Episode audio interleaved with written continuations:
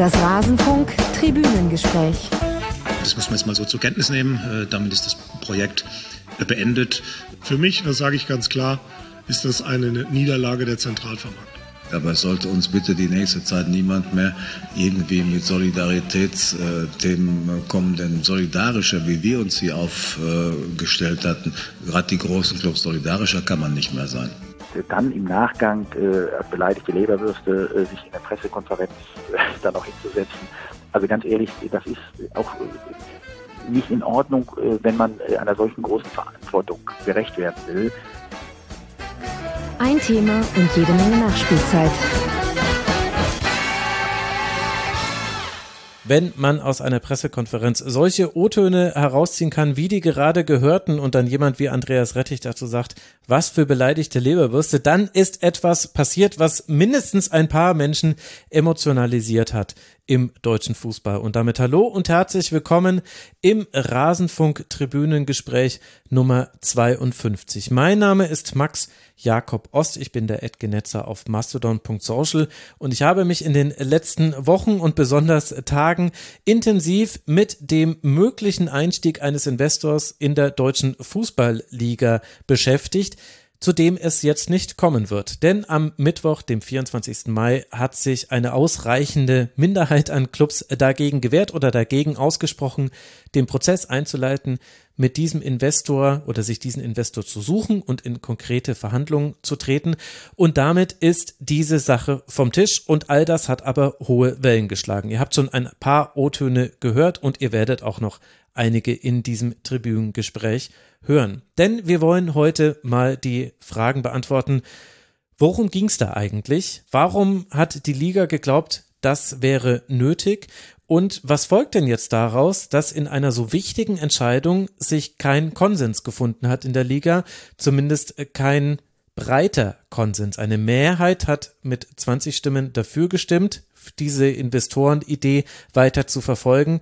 Die restlichen 16 haben sich entweder enthalten, fünf Stück oder elf haben dagegen gestimmt. Um was geht es? Es geht letztlich darum, die audiovisuellen Rechte nennt man das, also sagen wir einfach die TV-Rechte. Wir wissen ja, liebe Hörerinnen und Hörer, dass damit auch Streaming gemeint ist. Sowohl die nationalen, also sprich, dass man in Deutschland die Bundesliga gucken kann, als auch international, also dass ich zum Beispiel in den USA die Bundesliga gucken kann. Diese Rechte plus noch einige kommerzielle Rechte sollten in eine eigene Gesellschaft ausgelagert werden. Und an dieser Gesellschaft sollte sich ein Investor beteiligen. 12,5 Prozent hätte er sich sichern sollen für anvisierte 2 Milliarden Euro auf 20 Jahre hin. Was bedeutet das? Die Liga hätte eben in mehreren Tranchen dieses Geld, diese 2 Milliarden bekommen und dafür hätte der Investor für 20 Jahre 12,5 Prozent der Einnahmen eben dieser Rechte erhalten. Das heißt, man verkauft im Grunde zukünftige Gewinne, um sie jetzt investieren zu können. Und was man damit alles machen wollte, und wie das genau ausgestaltet werden sollte, das müssen wir jetzt alles im Detail nicht mehr so genau besprechen, wie es vor dieser Entscheidung der Fall war. Wir werden es in diesem Tribünengespräch ansprechen und das Ganze versuchen für euch einzuordnen. Und dafür habe ich mehrere Gäste, die ihr jetzt dann im Anschluss hören werdet. Zum einen Markus Bark und Khaled Nahar, die ihr beide ja auch schon aus dem Rasenfunk kennt. Renommierte Sportjournalisten, die sich tief in diese ganze Thematik eingegraben haben. Und dann habe ich aber auch noch drei Interviews geführt, die ihr in Ausschnitten hören werdet. Und zwar mit Michael Ströll, dem kaufmännischen Geschäftsführer des FC Augsburg, mit Andreas Rettig, unter anderem ehemaliger DFL-Geschäftsführer und mit Ilja Kenzig, er ist Geschäftsführer beim VfL Bochum. Begleitend dazu habe ich noch ein paar Hintergrundgespräche geführt mit weiteren Vertretern, das haben die anderen auch getan. Und das alles binden wir jetzt hier zusammen in einer Sendung, die euch hoffentlich ein paar Lichter aufgehen lässt und aber auch klar macht, welche Tragweite jetzt das hat, was da passiert ist am 24. Mai. Und passend zu einer Investorensendung bin ich stolz und glücklich zu verkünden, dass wir zum allerersten Mal in der Rasenfunkgeschichte einen Sponsor haben. Sponsor dieser Folge des Tribünengesprächs Nummer 52 seid ihr, liebe Hörerinnen und Hörer. Ja, ich geb's zu. Das war jetzt ein lauer Gag. Der Rasenfunk, er ist und bleibt natürlich Paywall, Werbe und Sponsoren frei. Ihr wisst es doch alle. Wir finanzieren uns ausschließlich über eure freiwillige Unterstützung. Auch eine Sendung wie diese hier. Also diese Sendung noch mehr als viele andere Sendungen im Rasenfunk war nur möglich, weil ich mich mit all meiner Zeit dem Rasenfunk widmen kann, weil ich äh, Zeit habe für Recherche und weil ich auch Zeit habe für Gespräche und Recherche, die vielleicht gar nicht in eine Sendung gemündet hätten. Es gab keinen Zwang, ein Tribünengespräch daraus zu machen. Das alles ist nur möglich, weil ihr uns unterstützt. Ganz herzlichen Dank dafür. In dieser Ausgabe möchte ich denken, danken Schiffskatze und Nick 1898 Sie haben uns nicht nur unterstützt, sondern sich auch noch registriert als Supporterinnen und Supporter. Auf rasenfunk.de slash supportersclub erfahrt ihr, wie man uns unterstützen kann. Am liebsten per Banküberweisung, per Dauerauftrag. Dann kommen auch wirklich von den 5 Euro 5 Euro bei uns an, die wir verwenden können. Und das Geld ist nicht nur für mein Gehalt und äh, für Frank, sondern wir zahlen ja auch unseren Gästen Honorare. Ihr wisst, was wir inzwischen alles im Rasenfunk machen. Im Grunde gibt es im Rasenfunk kaum noch ein Thema des Fußballs, das nicht irgendwie behandelt wird. Also wir machen Männerbundesliga, Frauenbundesliga, europäische Männertop-Ligen, zweite Männerbundesliga machen wir. Wir machen zeitlose Dinge wie das hier, was ihr jetzt hier gerade hört und das alles immer zumindest im Versuch, das alles auf einem Niveau zu machen, das euch dann auch gefällt. Also bitte unterstützt den Rasenfunk und hört den Rasenfunk und empfehlt den Rasenfunk weiter. Und ergänzend zu dieser Sendung, gleich geht's auch los, ich verspreche es, möchte ich euch noch ein weiteres Tribünengespräch empfehlen. Die Zukunft des Fußballs war Thema eines Tribünengesprächs, an dem ich glaube acht Monate gearbeitet habe, so ganz genau weiß ich es gar nicht mehr. Viele Dinge, die wir heute besprechen, die bekommen nochmal einen anderen Beigeschmack, wenn man sich dieses Tribünengespräch entweder schon angehört hat oder danach nochmal zu Gemüte führt. Denn ich glaube, viele Debatten, auch die wir hier führen, die basieren auf einer Grundannahme des Fußballs, nämlich dass er auf einer Wachstumslogik basiert, die zumindest hinterfragt werden kann. Man muss sie nicht problematisieren, aber hinterfragen sollten wir doch, sollten wir sie doch von Zeit zu Zeit. Das tun wir im Tribünengespräch Zukunft des Fußballs, das zu außerordentlich interessanten Diskussionen schon geführt hat. Bei uns im Forum unter mitmachen.rasen.de. Ganz herzlichen Dank an alle, die dort schon mitdiskutiert haben. Das muss jetzt aber reichen mit der Vorrede. Ich wünsche euch viel Spaß jetzt mit diesem Tribünengespräch. Jetzt gleich geht es los und wir hören Markus Bark und Khaled Nahar. Jetzt habe ich bei mir Khaled Nahar und Markus Bark die geballte Kompetenz, was das Thema Investoreneinstieg bei der DFL angeht. Also nicht nur dabei die geballte Kompetenz. Markus, schön, dass du mal wieder hier bist. Grüß dich, Max. Ja, ich freue mich auch und fühle mich tatsächlich dieses Mal sehr gut vorbereitet, anders als beim Rasenfunk bei irgendwelchen Spielen, wo es um äh, ja um taktische Änderungen geht, weil hier in dem Thema in dem Thema bin ich doch äh, recht tief drin, muss ich sagen. Ja, und wer weiß, dass du äh, im Rest auch schon tief genug drin bist, der weiß, wie tief äh, du damit meinst. Und du fühlst dich sicherlich total heimisch, denn ich vermute, ihr zwei habt viel miteinander zu tun gehabt zuletzt. Hallo Rale, schön, dass du auch wieder hier bist. Ja, hallo, grüß euch beide. Ja, ihr seid so ein bisschen die Speerspitze der Berichterstattung bei der Sportschau. Kann man das so sagen oder ist es too much? Ja, ich glaube, das passt schon ganz gut. Ich wollte gerade sagen, ich habe eben ähm, auf der Arbeit noch ein, ein Eintrag im Chat von gestern zwischen, im WhatsApp-Chat zwischen Khaled und mir äh, gefunden. Ich glaube, ich habe im ganzen Monat nicht so viel Zeichen äh, geschrieben, die veröffentlicht wurden wie in diesem Chat. Das war ist der komplette Wahnsinn. Ja, ja. Darf, auch nicht veröffentlicht werden, aber äh, es war schon eine ganze Menge. Wir haben quasi eine Standleitung entwickelt, das kann man so sagen, ja. ja, stark. Dann hoffen wir mal, dass Rui Schön, Pinto das sehen, nicht Markus, hört. Ja. und wir nicht irgendwie in Football Leagues 3 dann euren kompletten Chat-Austausch lesen. Ja, wir hatten alle intensive Tage. Ich habe mich auch in dieses Thema eingegraben und bin sehr froh, dass ich jetzt äh, euch beide hier habe, um das Ganze einzuordnen. Vielleicht fangen wir einfach mal bei dem an, was jetzt dann passiert ist. Nämlich wir nehmen am Donnerstagabend auf, den 25. Mai, am Mittwoch, den 24. Mai, gab es die lange ersehnte DFL-Sitzung. Alle Clubs haben sich getroffen und haben eben darüber entschieden, wollen wir diesen Prozess eines möglichen Investoreneinstiegs, wollen wir den weiter verfolgen. Und dazu ist es nicht gekommen. Markus, hat sich das überrascht? Ja, letztendlich hat mich das schon überrascht. Ähm weil am Dienstagabend habe ich nochmal versucht, ein Stimmungsbild einzuholen. So manchmal ändert sich ja kurz vor Schluss was, hatte ein langes Telefonat und habe also gehört, dass gerade bei den Zweitligisten was passiert sein muss. mhm. ähm, dass da doch viele zumindest wackeln und möglicherweise auch dann ablehnen. Ähm, ja, so bin ich dann nach Frankfurt gefahren und habe dann da kurz vor der Sitzung, beziehungsweise als einige schon reingegangen sind, gehört, es hat in der Nacht noch äh, eine Sitzung gegeben, beziehungsweise hat das Präsidium der DFL an diesem Antrag geschraubt, modifiziert, wie es so schön heißt. Und das passierte dann ja auch noch, ähm, ja eigentlich nicht während der Sitzung, aber um halb zwölf fing die ja nicht an. Hat, für halb zwölf war sie mhm. geplant, da war aber noch nichts. Da fehlten halt viele und es fehlten genau die, die im Präsidium sitzen. Und da sickerte also schon durch, äh, St. Pauli wird den Antrag zurückziehen. Warum und wieso war noch nicht klar. War dann, sickerte dann aber auch durch, also Präsidium modifiziert und einstimmig quasi angenommen. Einstimmig heißt, dazu muss man wissen, Oke Göttlich, der den Antrag gestellt hat für St. Pauli, der sitzt ja auch im Präsidium.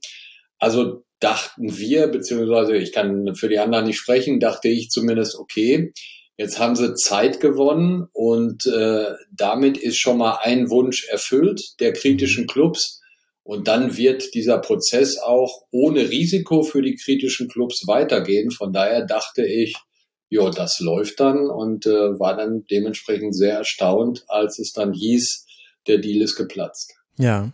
Ich würde vielleicht, bevor Rallet dann gleich erzählen darf, wie er das alles erlebt hat, einmal kurz einen Ton von Michael Ströll einspielen. Der ist äh, Geschäftsführer, kaufmännischer Geschäftsführer beim FC Augsburg. Mit dem habe ich vorhin gesprochen. Und ein paar der Dinge hast du jetzt schon vorweggenommen, aber so hat er das Ganze gestern erlebt. Zunächst mal war die Sitzung für 11.30 Uhr äh, terminiert und ist dann mit einiger Verzögerung erst losgegangen, circa 50 Minuten, weil das Präsidium vorher noch getagt hat, aufgrund dessen, dass ein neuer, respektive abgeänderter Antrag über Nacht eingegangen ist und das Präsidium darüber nochmal befinden wollte. Das hat bei einigen Clubvertretern erstmal ein bisschen für geringen Unmut gesorgt, weil eben nicht ganz klar war, was denn da gerade passiert, hat sich dann aber eben aufgelöst, der Gestalt, dass St. Pauli den Antrag zurückgezogen hat und mit diesem Abänderungsantrag des Präsidiums einverstanden war, aber war, glaube ich, für die gesamte Veranstaltung gestern nicht ideal und nicht sehr förderlich, so wie das dann abgelaufen ist.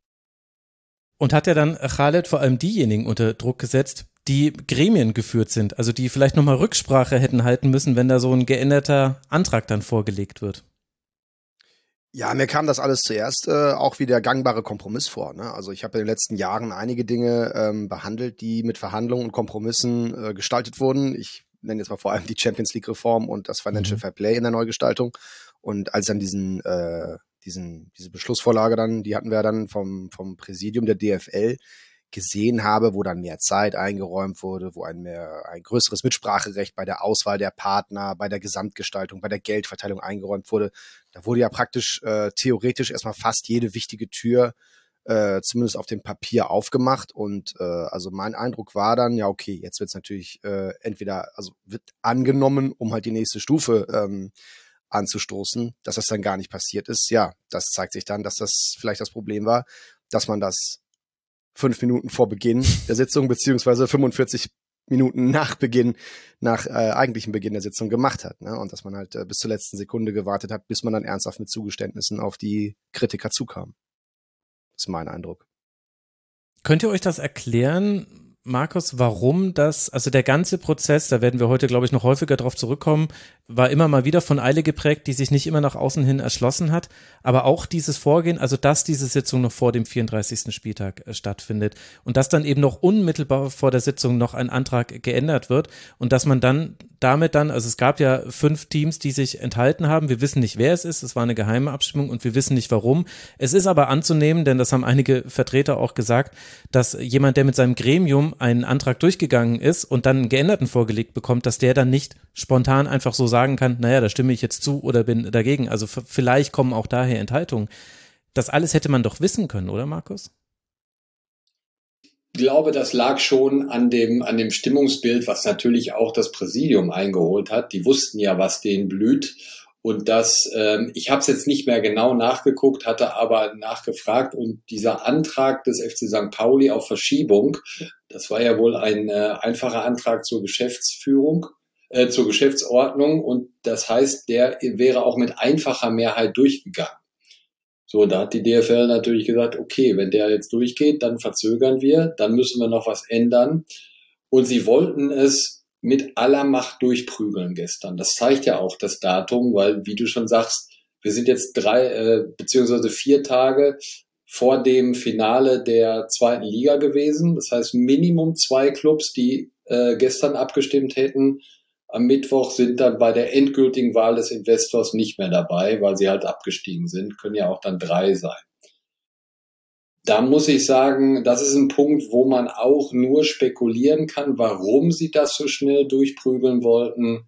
Was man so gehört hat aus mehreren Quellen ist, sie wollten möglichst schnell die Ausschreibung durchziehen für den nächsten Fernsehvertrag. Man muss also wissen, 24, 25 ist die letzte Saison mit dem aktuell gültigen Fernsehvertrag. Danach äh, wird dann ein neuer gültig sein, der natürlich jede Menge Vorlauf braucht. Vor allen Dingen, wenn man einen Investor ins Boot holen will, mit dem man ja auch verhandeln will. man muss den Vertrag aushandeln, man, man muss erstmal wissen, was, was will der überhaupt. Dann muss man ausschreiben, dann muss man abschließen, dann will man international äh, stärker werden. Und da drängt die Zeit natürlich dann schon. Und wir sind ja sowieso, wenn gestern äh, pro Fortführung gestimmt worden wäre, wären wir ja auch schon im August gewesen, um dann letztlich drüber abzustimmen. Von daher ist das schon irgendwo verständlich, aber ich verstehe auch die Clubs, die sagen, nee, wir machen ein Projekt, das soll über 20 Jahre gehen, dann kommt es auf zwei Monate auch nicht an. Ralf, kannst du den ganzen Prozess und auch das, was dann eben dann so kurzfristig passiert, passiert ist, kannst du es nachvollziehen? Ja, ich glaube, das, was Markus gesagt hat, ist der entscheidende Punkt. Das ist äh, die TV-Rechte-Ausschreibung. Ne? Wenn man einen Investor ähm, mit dazu holen möchte, der ja sich äh, quasi darüber definiert, ähm, eine Wertsteigerung für die DFL herbeizuführen. Und die DFL ist ja, wie die anderen Ligen auch, letztendlich eine TV-Rechte-Verkaufs-Business-Angelegenheit. Äh, Darum geht's ja im Großen und Ganzen. Das ist die, äh, der größte Teil der Wertschöpfung, den diese Fußballverbände nun mal machen. Ne? Und 2000 24 wird ausgeschrieben, wie Markus sagte, für die Zeit ab 2025.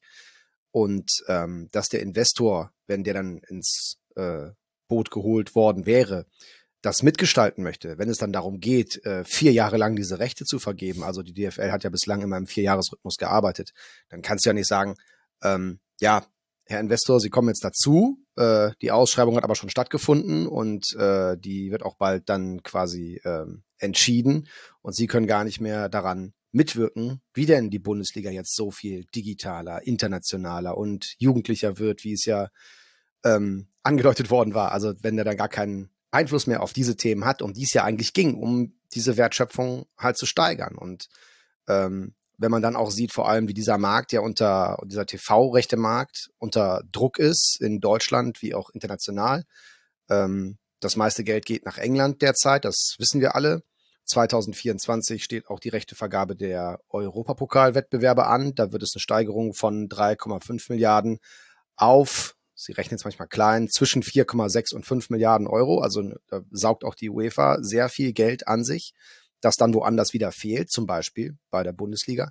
Also dieser Markt ist total unter Druck. Und wenn der Investor also ins Boot geholt worden wäre, dann hätte der natürlich mitgestalten wollen. Ne? Die Bundesliga jugendlicher, digitaler, äh, innovativer und vor allem internationaler zu machen, das wäre natürlich äh, der Ansatz, den der Investor verfolgt. Und wenn der dann nicht mitgestalten kann, wenn die Rechte ausgeschrieben und vielleicht sogar schon vergeben sind, ähm, dann ist das natürlich das Hauptproblem für einen Investor, da da mitzumachen. Ich glaube, da haben wir wahrscheinlich einen der Hauptgründe für dieses Tempo auf der Hand liegen. Mhm. Gut, und letztlich ist dann auch egal, warum genau jetzt dieses Tempo kam. Das Ergebnis ist das, was zählt und das war sehr eindeutig. Wir haben im Intro vorhin schon Aki Watzke gehört, den werden wir auch später nochmal hören. Ich habe auch mit Ilja Kenzig heute gesprochen, Geschäftsführer beim VfL Bochum und auch bei der DFL engagiert. Er hat das hier erzählt zu seinen Erwartungen an diese Sitzung und dann den Folgen. Man musste sich darauf ja im Vorfeld der Versammlung ja auch schon einstellen, weil die Stimmung äh, ist schon gekippt. Äh, ich persönlich kam jetzt eigentlich mit weniger Erwartungen, die äh, sind natürlich ein bisschen gestiegen, nachdem das Präsidium da versucht hat, eben Konsens äh, zu finden. Aber man konnte eigentlich im Vorfeld äh, schon erahnen, dass es keine äh, oder nicht genug Stimmen für eine Zweidrittelmehrheit gibt. Und äh, insofern muss man das ja so genauso nehmen, wie es eben dasteht, dass nicht ausreichend Clubs äh, diesen Weg gehen möchten und äh, damit ist dieses Kapitel äh, beendet und äh, wird man jetzt Neues anfangen müssen. Also da ja, würde ich jetzt auch nicht zu viel hineininterpretieren. Im Endeffekt ist gerade der Fußball sehr, sozusagen, ein schnelllebiges Geschäft und äh, irgendwas hinterhertrauen, das nutzt ja auch bei einem Spiel nichts. Äh, äh, vergebene Chance, vergebenes Weiterkommen, vergebene Titel, was auch immer, sondern es geht immer weiter und äh, es geht schlussendlich ja auch, wenn man, um, um, wenn wir, wenn wir es wirklich runterbrechen, es geht ja schon auch noch um, um Fußball und nicht einfach pures Business und insofern akzeptieren wir das so und brauchen dem nicht nachweinen, weil wir sind ja nicht emotional, weil kein Investor jetzt einsteigt. Das äh, muss man vielleicht auch nochmal sagen. Sagen, da war er äh, kurz abgeschnitten, der Ilja Kenzig. Also er hat äh, Markus, äh, vielleicht auch mit dem Tag Abstand, obwohl er auch ein Befürworter dieses Investoren dies war, weniger emotional und ein bisschen sachlicher und vielleicht auch konstruktiver aufgepasst, aufgefasst, als die direkte Reaktion war. Du warst ja dann vor Ort bei der Pressekonferenz in Frankfurt, wo dann Oliver Lecky und Axel Hellmann, die beiden interimsmäßigen äh, Geschäftsführer der DFL plus eben Aki Watzke dieses Scheitern des Investoren, die es präsentiert haben nach außen. Welchen Eindruck haben sie denn da auf dich gemacht? Also Oliver Lecky würde ich mal außen vor lassen. Der hat zwar auch, äh, kam auch mal zu Wort, aber der fiel im Grunde genommen kaum auf, weil Axel Hellmann und Hans-Joachim Watzke wirkten, ich würde mal sagen, schockiert, desillusioniert, sauer, angefressen. Auch, ja, das war schon Nachtreten gegen manche Clubs. Ne? Ich denke, der, der 1. FC Köln wurde sogar weiß nicht, ob er namentlich genannt Na, wurde. Es wurde über ein Newsletter gesprochen, also Ja, Vereine, okay, die genau. Newsletter an ihre Mitglieder Das war der klare hatten. Hinweis auf den FC. Ne? Also der erste FC Köln wurde klar angesprochen und ähm, ja, ich fand gerade bei Hans-Joachim Watzke erstaunlich, dass er, ich meine, er ist ja Sprecher des Präsidiums der DFL und er ist Aufsichtsratsvorsitzender der DFL. Er hat aber größtenteils gesprochen für als Geschäftsführer von Borussia Dortmund und hatte, fand ich, das große Ganze gar nicht so im Blick, sondern hat das, was da passiert ist, nämlich äh, das war schon echt ein Knall, hat den Knall nochmal verstärkt und ja, wie so ein, so ein beleidigtes kleines Kind kam mir Hellmann und, und Watzke vor. Und wenn man sich dann zurückerinnert, ich glaube, das war der 8. Mai, ein Montagabend, diese Diskussion, Podiumsdiskussion mit der Fanabteilung in Dortmund. Ähm, da haben noch beide gesagt, ja, wenn die Abstimmung dann halt so ausgeht, äh, dass, dass die Vereine sagen, der Investorenprozess wird nicht fortgeführt, dann ist das halt so, dann ist das Demokratie. Das hat Aki gestern auch gesagt. Aber man merkte schon, dass ihnen das beiden nicht passt und äh, da waren schon echt Sachen drin, wo man sagt, wow, dieses, dieser Dachverband DFL von 36 Clubs, der ist komplett zersplittert. Mein erster Gedanke war eigentlich, als ich Watzke hab reden hören, ähm, Andrea Agnelli. Das war mein erster Gedanke. Es war so, Mhm. ähm, der Vergleich hinkt äh, bisweilen, aber von der grundsätzlichen Rhetorik war Agnelli natürlich etwas geschliffener als, als Watzke ähm, bei der Pressekonferenz. Aber es ging in so eine, in so eine Super League-Rhetorik. Agnelli hat vor der Super League-Gründung äh, immer wieder betont, ja, die äh, nationalen Ligen, die sind nicht mein Thema, die müssen ihre eigenen Hausaufgaben erledigen, ne, die sind so, also, und äh, in so eine Richtung ging das ja auch, ne, also wir, die Großen, überlegen uns jetzt selbst, was wir machen und so weiter. Also mein erster Gedanke war wirklich Agnelli und eine, und eine Super League-Rhetorik und das aber halt äh, im Gegensatz zu Agnelli, der das die ganze Zeit ja in die Richtung getrieben hat, war es bei Watzke ähm, ja fast eine Reaktion auf das alles. Und das führt zurück zu dem, was Markus gesagt hat mit dem mit dem Beleidigtsein. Der wirkte völlig gekränkt. Äh, wir wissen ja, ähm, spätestens seit der WM in Katar ist Hans-Joachim Watzke ähm, der Strippenzieher, die zentrale Figur im deutschen Fußball komplett.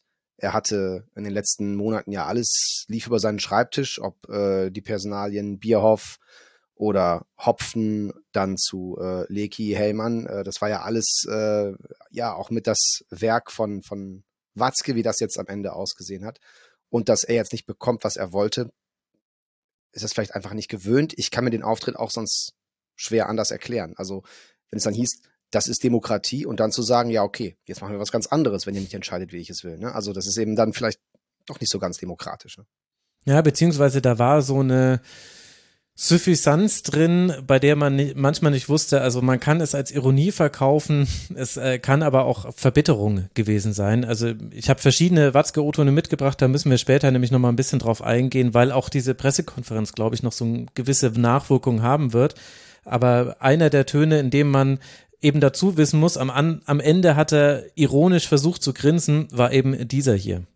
Dieses Thema ist ja offensichtlich dann auch vielen in der Liga nicht ganz so wichtig, was die Wettbewerbsfähigkeit und ähnliches angeht, denn sonst hätte man ja heute einfach äh, den Weg freimachen können für die Phase 2 und hätte dann final von mir aus in drei Monaten entschieden, ob das Paket gut ist oder nicht. Es ist ja auch ein bisschen fälschlich so rübergekommen. Es war ja heute keine Abstimmung, findet der Prozess jetzt statt oder nicht. Es war heute nur, es sollte die Barriere weggeräumt werden für die nächste Phase. Aber da ist jetzt der Prozess eben gestoppt worden und äh, ja, da werden wir ja sicherlich dann von denjenigen, die dem heute nicht zugestimmt haben, die nächsten Wochen sehr konstruktive Vorschläge äh, bekommen, wie es dann äh, weitergeht. Da bin ich sehr, sehr überzeugt, ja.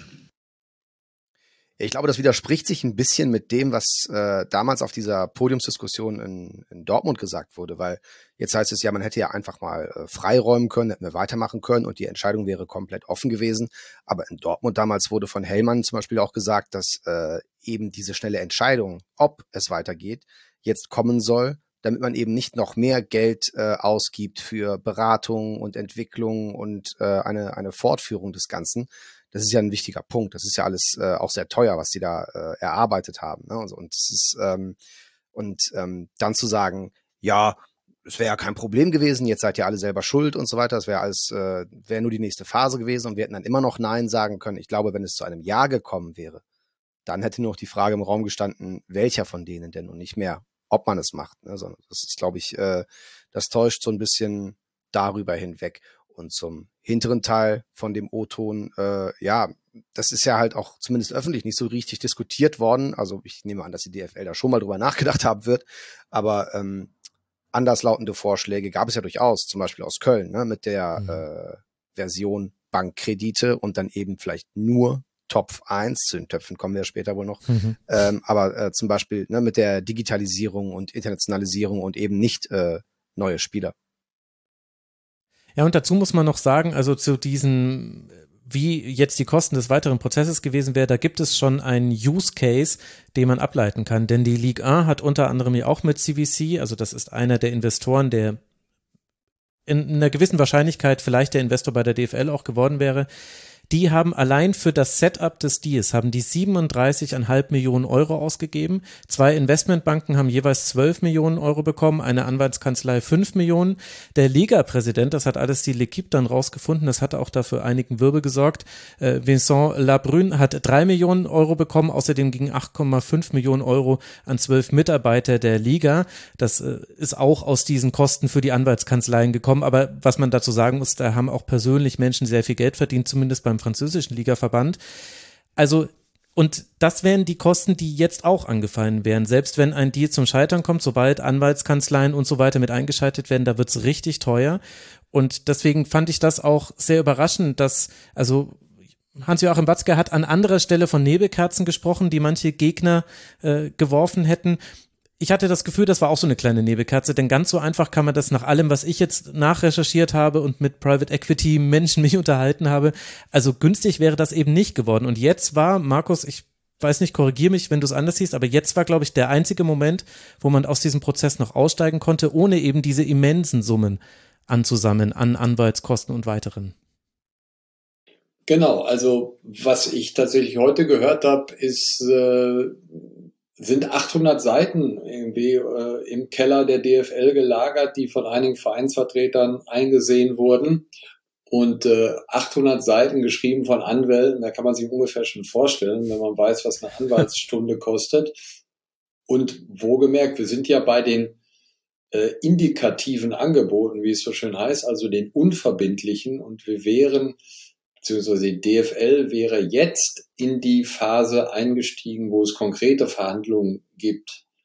Und da wären also nochmal, äh, wir können die ja nennen, die Deutsche Bank und die Nomura Bank, die damals auch schon bei dem gescheiterten Prozess 2021 äh, mitgewirkt hat, die waren da beteiligt. Die haben jetzt schon viele Stunden da reingesteckt und, und die hätten noch viel mehr Stunden da reinstecken müssen. Und was ich, da muss ich aber jetzt vorsichtig, also das hat mir ein Experte gesagt, mit dem ich gesprochen habe. Äh, ich habe das nicht gecheckt, aber der hat gesagt, ähm, dass solche Deals besonders dann teuer werden, wenn sie zum Abschluss kommen. Und mhm. ähm, deshalb kann man das jetzt vielleicht noch halbwegs kostengünstig abfedern, erklärt aber meiner Meinung nach nicht die Eile. Ja, also ich glaube, da waren wir ja eben schon, dass das muss andere Gründe gehabt haben. Teuer ist der Prozess, ja, aber wenn man sich das Gesamtvolumen des Deals anguckt, dann geht es, glaube ich, noch. Zumal, weil er jetzt nicht zustande gekommen ist. Dann lass doch mal zu den Gründen kommen, warum das jetzt dann zu dieser Entscheidung gekommen ist. Und äh, da habe ich auch verschiedene Dinge gehört, ihr sicherlich auch. Unter anderem habe ich mit Andreas Rettig drüber gesprochen, der bestens vernetzt ist, nicht nur weil er früher mal DFL-Geschäftsführer war. Und äh, der hat das, was er da so in Erfahrung gebracht hat, so zusammengefasst. Ja, ich denke an äh, fehlendem Vertrauen äh, über den Prozess.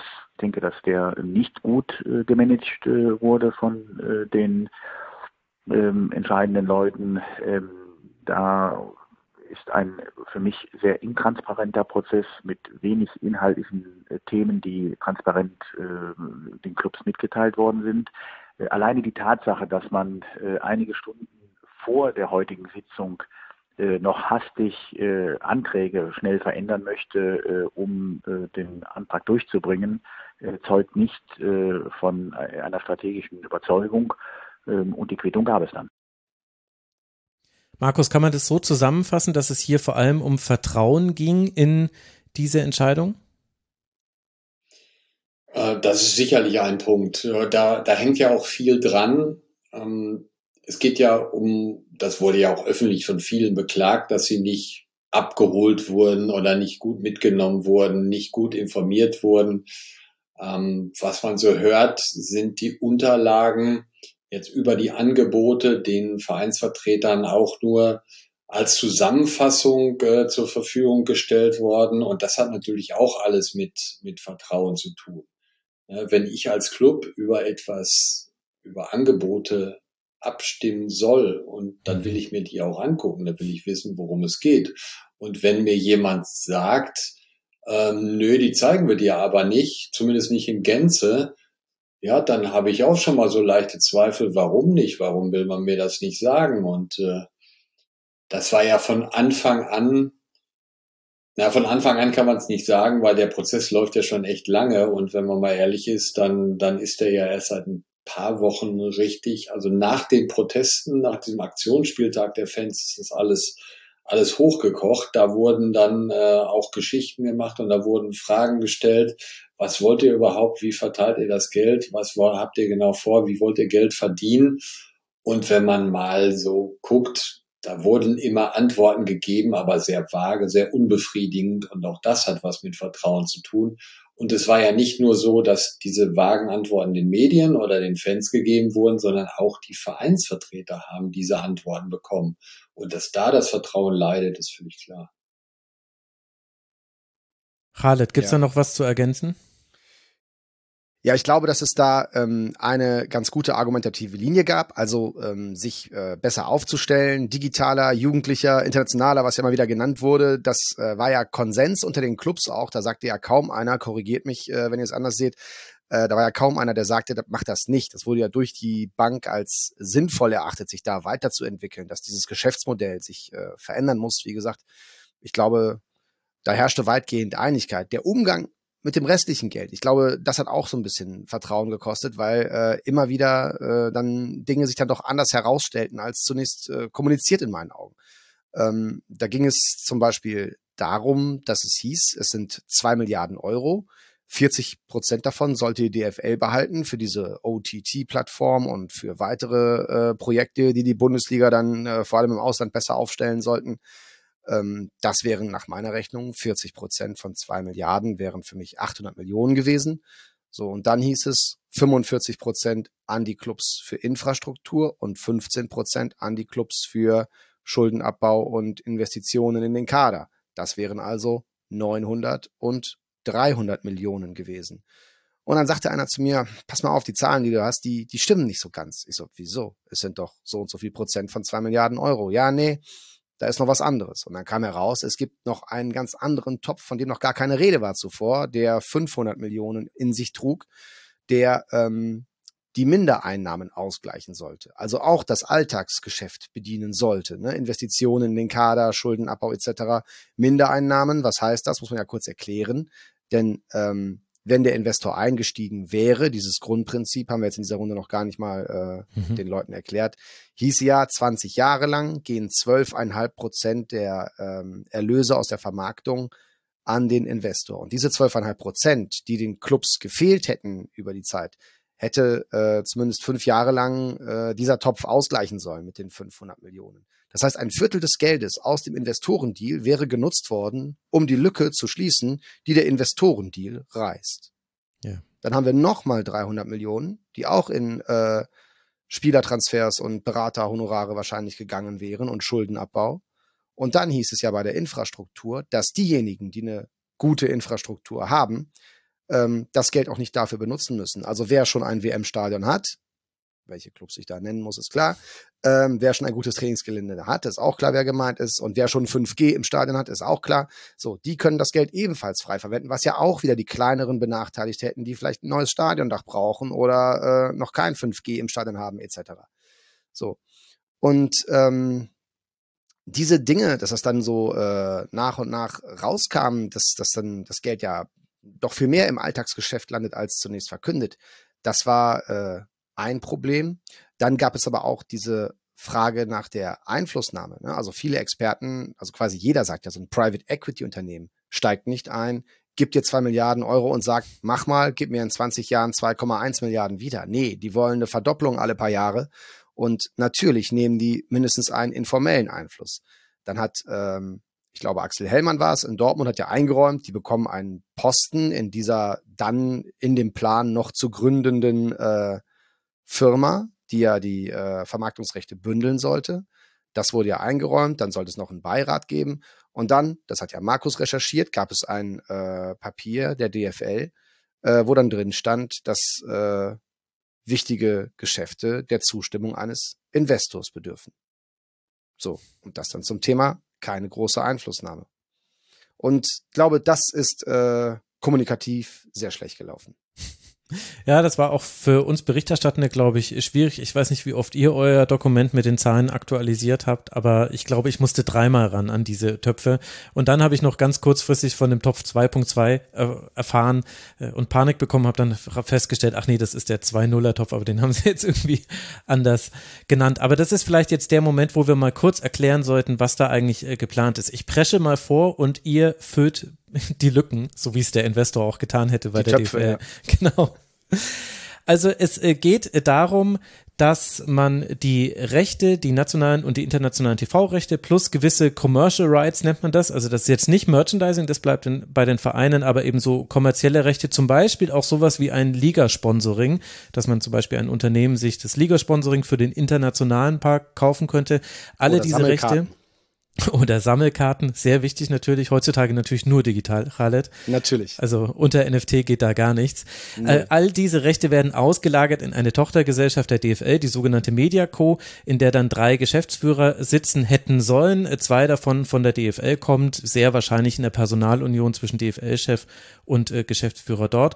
Und einer der CCO, äh, der hätte vom Investor bestimmt werden sollen, beziehungsweise ein Vorschlagsrecht. Wir wissen dann, es war eher dann ein klares äh, Veto. Und in dieser Mediaco werden dann eben im Grunde so ein bisschen das Tafelsilber des äh, deutschen Fußballs verwaltet. Denn daher, das muss man sich eben klar machen, daher kommt das Geld. Die Haupteinnahmequelle sind eben die TV-Gelder für viele Vereine. Da gibt es auch eine große Abhängigkeit. Und im nationalen Bereich und im internationalen Bereich da spielt die Musik. Das heißt, Markus, man wollte eigentlich so ein bisschen das machen, was wir ja durchaus auch schon bei anderen gesehen haben. Die FIFA hatte mal schon solche Überlegungen und andere Ligen haben auch ähnliche Modelle schon getan, dass man eben das Wertvollste, eigentlich das, was man am besten zu Geld machen kann, dann teilt mit einem Investor und der bekommt dann 12,5 Prozent ab dem Moment, wo er eingestiegen ist. Und das Ganze rechnet sich deshalb, weil man eben einmal eine Einmalzahlung oder es ist keine Einmalzahlung, aber man bekommt in mehreren Tranchen Geld bis zu zwei Milliarden. Und man, das ganze Modell funktioniert aber für alle Beteiligten nur, weil man davon ausgeht, wir schaffen es, mit diesem Geld und mit dem Know-how des Investors dann auch unsere Rechte zu steigern. Und deswegen sind die dann in ein paar Jahren so viel mehr wert, dass sowohl der Investor dann weiter seine 12,5 Prozent bekommt und wir aber auch kein Geld verlieren.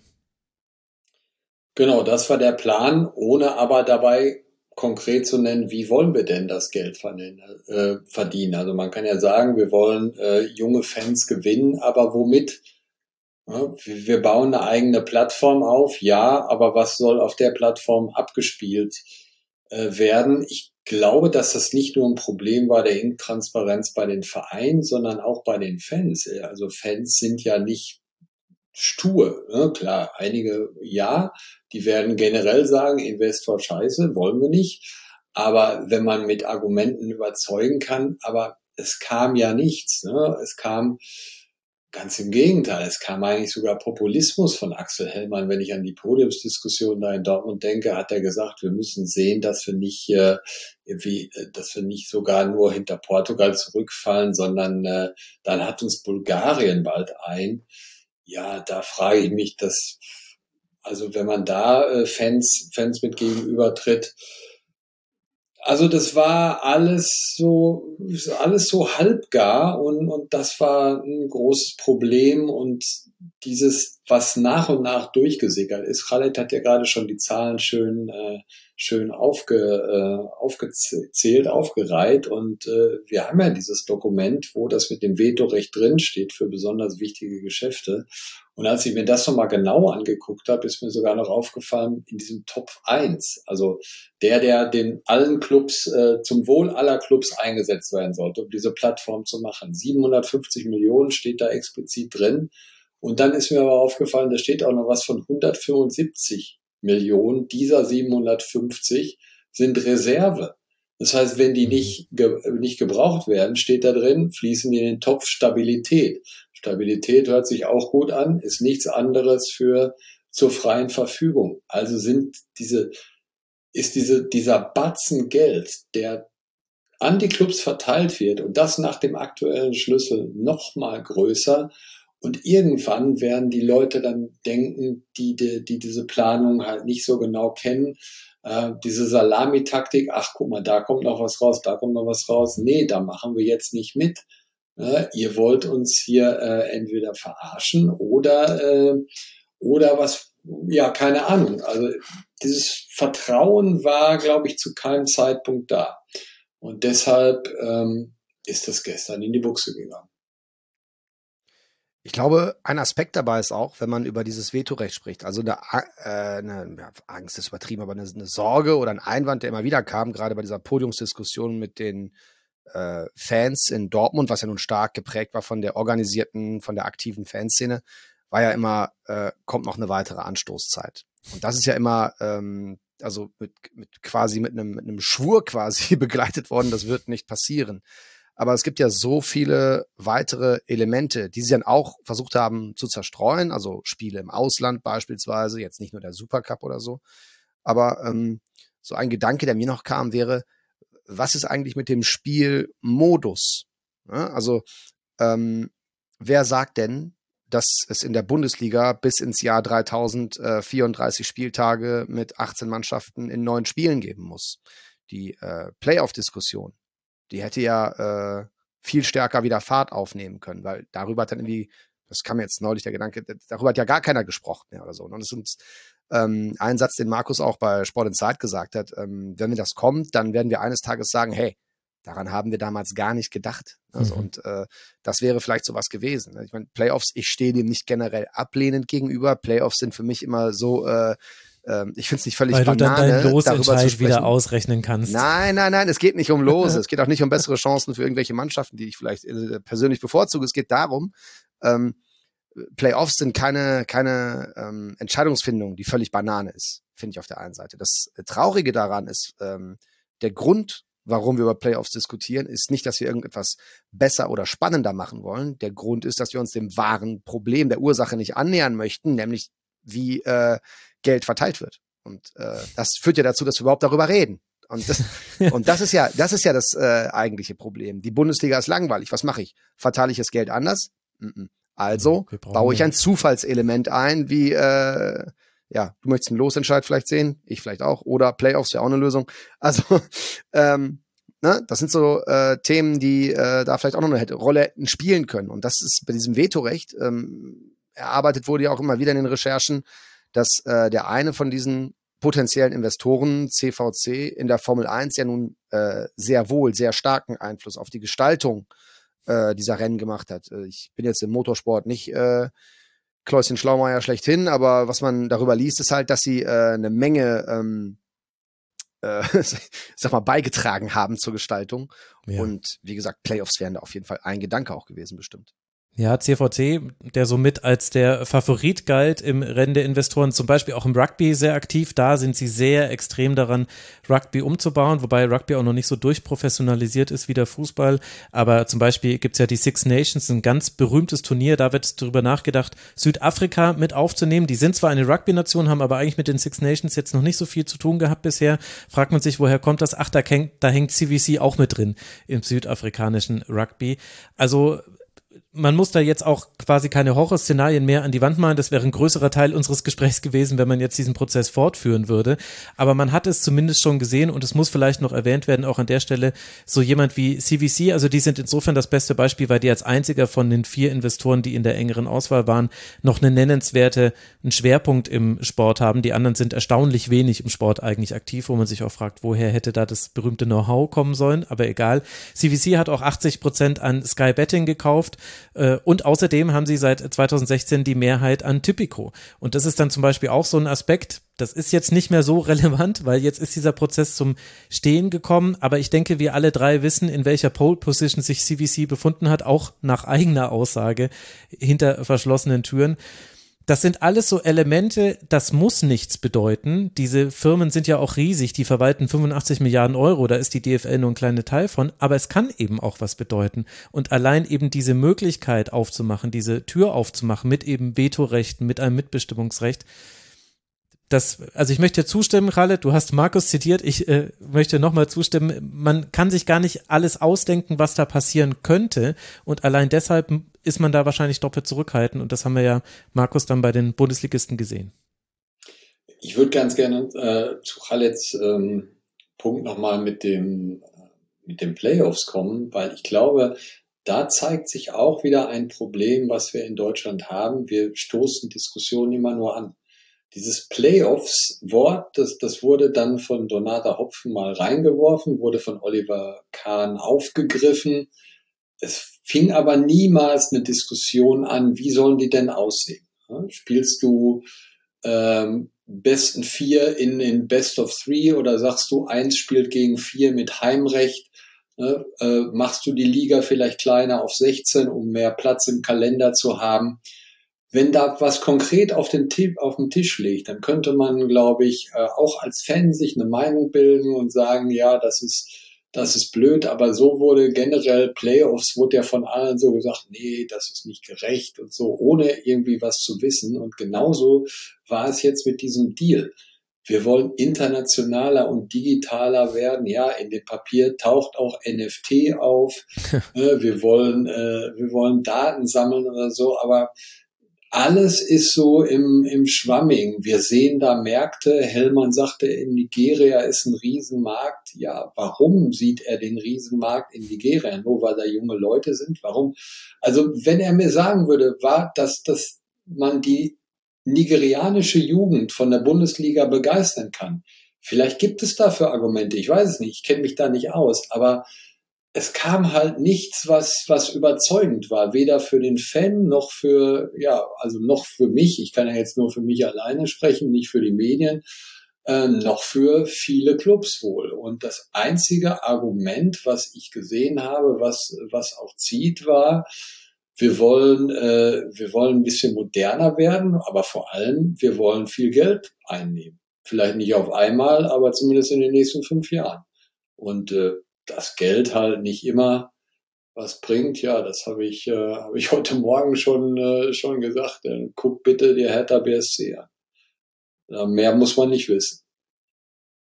Ja, aber zum Thema Geld, ähm, ist vielleicht auch noch ein Teil des Prozesses, ja, dass wenn man sich die Stellungnahme von, von, von Stuttgart äh, durchgelesen hat zu der Ablehnung des Ganzen, dass da halt auch, äh, ähm, ich glaube, klar wurde über die Tatsache, dass halt ähm, viel mehr als zunächst gedacht ähm, dann wirklich an die Clubs fließt und frei verfügbar sein wird und äh, immer mehr Geld, ähm, das frei verfügbar ist, wird ja auch, das wurde ja deutlich, über den üblichen TV-Schlüssel verteilt oder sollte über den üblichen TV-Schlüssel verteilt werden. Und jetzt kann man natürlich argumentieren, wenn irgendwie 800 Millionen oder vielleicht wäre es dann mit den Teilen des Infrastrukturtops eine knappe Milliarde geworden, ähm, nach dem TV-Schlüssel verteilt worden wäre, dann wäre das auf lange Sicht, auf fünf Jahre nicht so viel Geld gewesen und hätte wahrscheinlich den äh, Bundesliga-Wettbewerb im Titelkampf jetzt nicht äh, dauerhaft zerstört. Das ist wahrscheinlich schon längst erledigt worden, diese Aufgabe, aber äh, diese, das ist, ähm, das wäre halt äh, nicht das große Element gewesen, aber es hätte halt weiter dazu beigetragen, dass das so weitergeht. Wenn jetzt bald noch mehr UEFA-Kohle reinkommt, wenn bald die FIFA mit der Club-WM wiederum die Großen mit äh, Geld versorgt, dann das noch oben drauf kommt, das zementiert und vergrößert Abstände. Das ist, glaube ich, äh, auch eine ganz deutliche äh, Sorge gewesen. Mhm. Und wenn man eben schon relativ schnell erkennen kann, warum im digitalen Bereich die Bundesliga durchaus noch Potenzial hat, um es mal so zu sagen. Wobei auch die Frage ist, warum soll jetzt auf einmal dann dieser Plan, der ja dann auch wieder von den entsprechenden Zuständigen bei der DFL ausgearbeitet wurde, nach dem, was ich gehört habe. Also da war eben der Chief Marketing Officer und der COO und äh, der Director der audiovisuellen Rechte, die waren ja jetzt auch involviert. Die können ja jetzt eigentlich schon machen. Fehlen ihnen nur die 750 Millionen oder warum tun sie nicht? Also kleine Klammer darum. Aber während man das noch erkennen kann, dass im digitalen Bereich und auch im audiovisuellen Bereich, man redet dann dann viel von TV-Rechten, aber es ist ja auch Streaming, dass da noch viel Innovationsmarktpotenzial da ist, das erkennt ja jeder, der sich auch mal mit anderen Sportarten auseinandergesetzt hat und der viel Bundesliga guckt, so wie wir drei es tun. Das ist ja immer dasselbe, was man da sieht. Gleichzeitig ist aber halt dann äh, doch die Frage, warum jetzt durch diesen Schritt und warum dann eben mit so viel Umverteilung der Gelder. Und das ist ja, glaube ich, das bringt uns ja zu den zu der Frage, warum wollte man das eigentlich machen? Das eine ist, es gibt diesen Innovationsdruck und es gibt da auch durchaus auch Ligen, die Dinge besser machen und das ist aber, glaube ich, nicht das Einzige, sondern es gibt ja zum Beispiel noch einen Kapitalbedarf. Also die Pandemie hat den Clubs laut DFL 1,35 Milliarden Euro gekostet. Kleiner Zwischeneinschub, die Gehaltskosten pro Saison sind übrigens 1,45 Milliarden. Also es ist interessant, dass es so fast das Gehalt einer Saison ist ihnen verloren gegangen. Interessanterweise, die Gehälter sind aber nicht so gesunken, wie man es vielleicht erwarten könnte, wenn wenn Einnahmen zurückgehen. Gleichzeitig habe ich gehört, Markus, das wird dir wahrscheinlich auch über den Weg gelaufen sein, man rechnet damit, dass die nationalen TV-Rechte, wo ja das Gros des Geldes herkommt, 1,1 Milliarden Euro pro Saison, hat man da aktuell noch bis 24, 25. Man rechnet da eher mit einem Rückgang, denn sowohl Sky als auch der Zone haben Probleme, ihre Dinge zu refinanzieren, plus man weiß noch gar nicht, wie man die Pakete aufbauen kann Ist das vielleicht der eigentliche Treiber hinter so etwas? Also nicht nur, dass wir wollen digitaler werden und wir wollen an die junge Zielgruppe rankommen, sondern wir wollen uns wappnen für Geld, das uns jetzt schon fehlt und vielleicht auch in der Zukunft fehlen könnte? Also, mir fehlt die Vorstellung, dass es, dass es nicht so ist. Ne? Das, das Geld lockt einfach. Ähm, es gibt viele Beispiele auch aus dem Fußball, dass man ja Einnahmen aus der Zukunft jetzt schon haben will. Ähm, der Zeitpunkt, ja, wie gesagt, der Prozess ist schon vor einem Jahr ungefähr oder vor mehr als einem Jahr angestoßen worden. Er ist 21 schon mal gescheitert, als der Druck durch Corona ja viel, äh, viel stärker war. Und wenn man sich mal erinnert, ich, ich kann mich an eine Pressekonferenz mit Christian Seifert erinnern, da hat er, glaube ich, sogar äh, die Zahl 13 konkret genannt, dass 13 von 36 Vereinen ähm, existenzielle Schwierigkeiten haben. Wenn man sich jetzt mal überlegt, dass es alle Vereine, die damals angeblich in existenziellen Schwierigkeiten waren, gibt es noch. Der SFC Kaiserslautern hat sich, ich sage jetzt mal vereinfacht, gesund gestoßen, hat natürlich auch profitiert davon, dass es äh, besondere Corona-Regeln gab.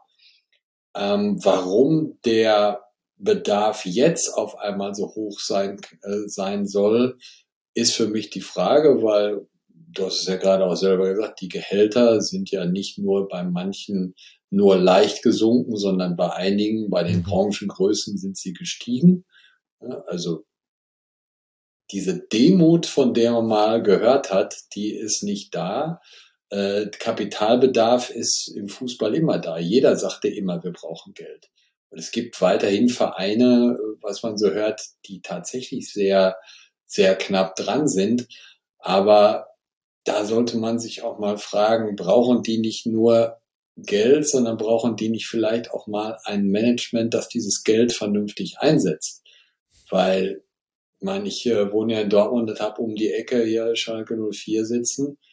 Äh, ja, die machen es jetzt sehr gut mit den bescheidenen Mitteln, werden eventuell sogar die Klasse halten. Aber sie sind halt in diese wahnsinnigen Probleme, auch sportlichen Probleme geguckt, weil sie halt nie fand, also nie ist, ist falsch, aber weil sie in den Jahren halt, das haben sie ja selber teilweise zugegeben, schlecht gewirtschaftet haben, weil sie immer nur dachten, ja, wir kommen schon. Wenn wir dieses Jahr verpassen wir die Champions League vielleicht noch knapp, aber nächstes Jahr schaffen wir, wenn wir den Kader behalten und so. Und irgendwann bricht das dann halt mal zusammen. Und solides Wirtschaften war das dann äh, nicht mehr. Und ja, wenn ich den vielleicht jetzt nochmal, um das zu erwähnen, ich hatte das jetzt gestern auch, ähm, auch geschrieben, wenn man, wenn man sich mal bedenkt, Stichwort ungleiche Verteilung, wenn wir jetzt vielleicht mit Borussia Dortmund mal wieder einen anderen Meister kriegen, aber wir müssen uns auch vor Augen führen, seit, ich glaube jetzt vier oder fünf Jahren haben wir Borussia Dortmund, Bayern München und RB Leipzig immer in der Champions League. Das heißt, wir haben einen Spot noch frei. Und guck dir an, Christian Seifert sagte, nur zehn Clubs sind äh, international ambitioniert. Ja, nee, Schalke ist auch international ambitioniert. Sie sind halt nur komplett raus. Und der VfB Stuttgart hat auch mal Champions League gespielt. Das sind genau die Clubs wie der HSV. Die waren ein paar Jahre in der Champions League. Werder Bremen muss, haben es dann nicht geschafft. Ein Jahr, zwei Jahre und waren komplett weg und müssten die Gehaltskosten so radikal senken. Und das ist halt dieser komplett also wir reden ja von ungerechter Verteilung in der Bundesliga, aber Khaled hat es ja schon tausendmal auch geschrieben. Die wirkliche Ungerechtigkeit entsteht ja durch die Verteilung durch das internationale Geld. Ja, und das ist halt dieses Rattenrennen haben wir ja, diese Interviews zum, zum Investor, äh, da waren ja, haben ja etliche Leute vom Rattenrennen gesprochen. Und dieses Rattenrennen, das ist halt immer noch da, weil jeder versucht, irgendwann an diese Töpfe zu kommen, vielleicht einmal Vierter zu werden, zweimal Vierter zu werden. Und es muss immer mehr äh, Geld rein und nachhaltiges, solides Wirtschaften. Das steht halt ja bei vielen Clubs halt nicht auf der Agenda. Ja, ich glaube, ähm, DFL oder, oder Clubvertreter würden wahrscheinlich sagen, dass man die versprochene Demut, die ja gar nicht zu erfüllen war, das hatten wir neulich schon mal besprochen ähm, bei dir, Max, ähm, diese, diese Demut, das war ja eigentlich zu erfüllendes Versprechen, weil auch genau wie Markus sagt, diese, diese Einzelinteressen, die machen ja den Profifußball aus. Und äh, da sitzt ja keiner auf Platz 16 zur Winterpause und sagt, ja Moment, weil der DFL-Geschäftsführer vor zwei Jahren gesagt hat, wir wollen demütiger werden, hole ich jetzt den Stürmer nicht, der mir den Klassenerhalt holt. Das passiert natürlich nicht, ist auch völlig klar, dass alles ausgegeben wird, um jedes sportliche Ziel nur irgendwie zu erreichen. Das ist äh, eine, eine völlig äh, logische Konsequenz. Ich glaube, beim Thema Rattenrennen müssen wir auch mal darauf gucken, ähm, was ich einbringen wollte, ist ja immer äh, dieses, diese, diese Lesart, die anderen laufen uns davon, sie enteilen uns mhm. und so mhm. weiter. Und das führt ja meistens äh, immer über eine Kategorie und die lautet selbstverständlich wie fast immer im Profifußball Geld. Und bei der UEFA, da gibt es eine wunderbare tabellarische Übersicht, die wird jedes Jahr aktualisiert veröffentlicht, wie denn die TV-Verträge in den einzelnen europäischen Ligen aussehen. Ja, und dann ähm, kann man halt sehen, Premier League, ciao, euch sehen wir so schnell nicht wieder. Ne? Die haben, äh, die haben jetzt halt äh, äh, ein Dreijahresdeal alleine im Ausland von, von mehr als sechs Milliarden Euro. Ne? Also bei der Bundesliga ähm, für drei Jahre, also zwei im Jahr, zwei Milliarden Euro im Jahr. Die Bundesliga hat da, ähm, Markus, ich glaube 170 Millionen. Ja, äh, 150. Um Dreh, ne? Ja. Und ähm, die Premier League verdient erstmals mit den Auslands-TV-Rechten mehr genau. als mit den nationalen TV-Rechten. Das war der große Paradigmenwechsel zuletzt. Ne? Und wenn wir dann ähm, darüber sprechen, diese OTT-Plattform, also äh, der legendäre mittlerweile Top 1 zur Internationalisierung, Digitalisierung, äh, Verjüngung, das ist ja erstmal auch kein Topf zur Digitalisierung, das ist ein Topf zum, zum, zum Geld machen. Das dürfen wir nicht vergessen. Ne? Also darum geht's. Und ähm, diese OTT-Plattform, äh, die ist ja nicht nur in Deutschland ein Thema. Äh, die äh, Premier League will sowas angeblich auch einrichten und in diesen ganzen Fußball-Business-Portalen liest man halt so Hoffnungen von, äh, von 15 Millionen Kunden, die äh, im Jahr bereit sind, 100 britische Pfund zu zahlen.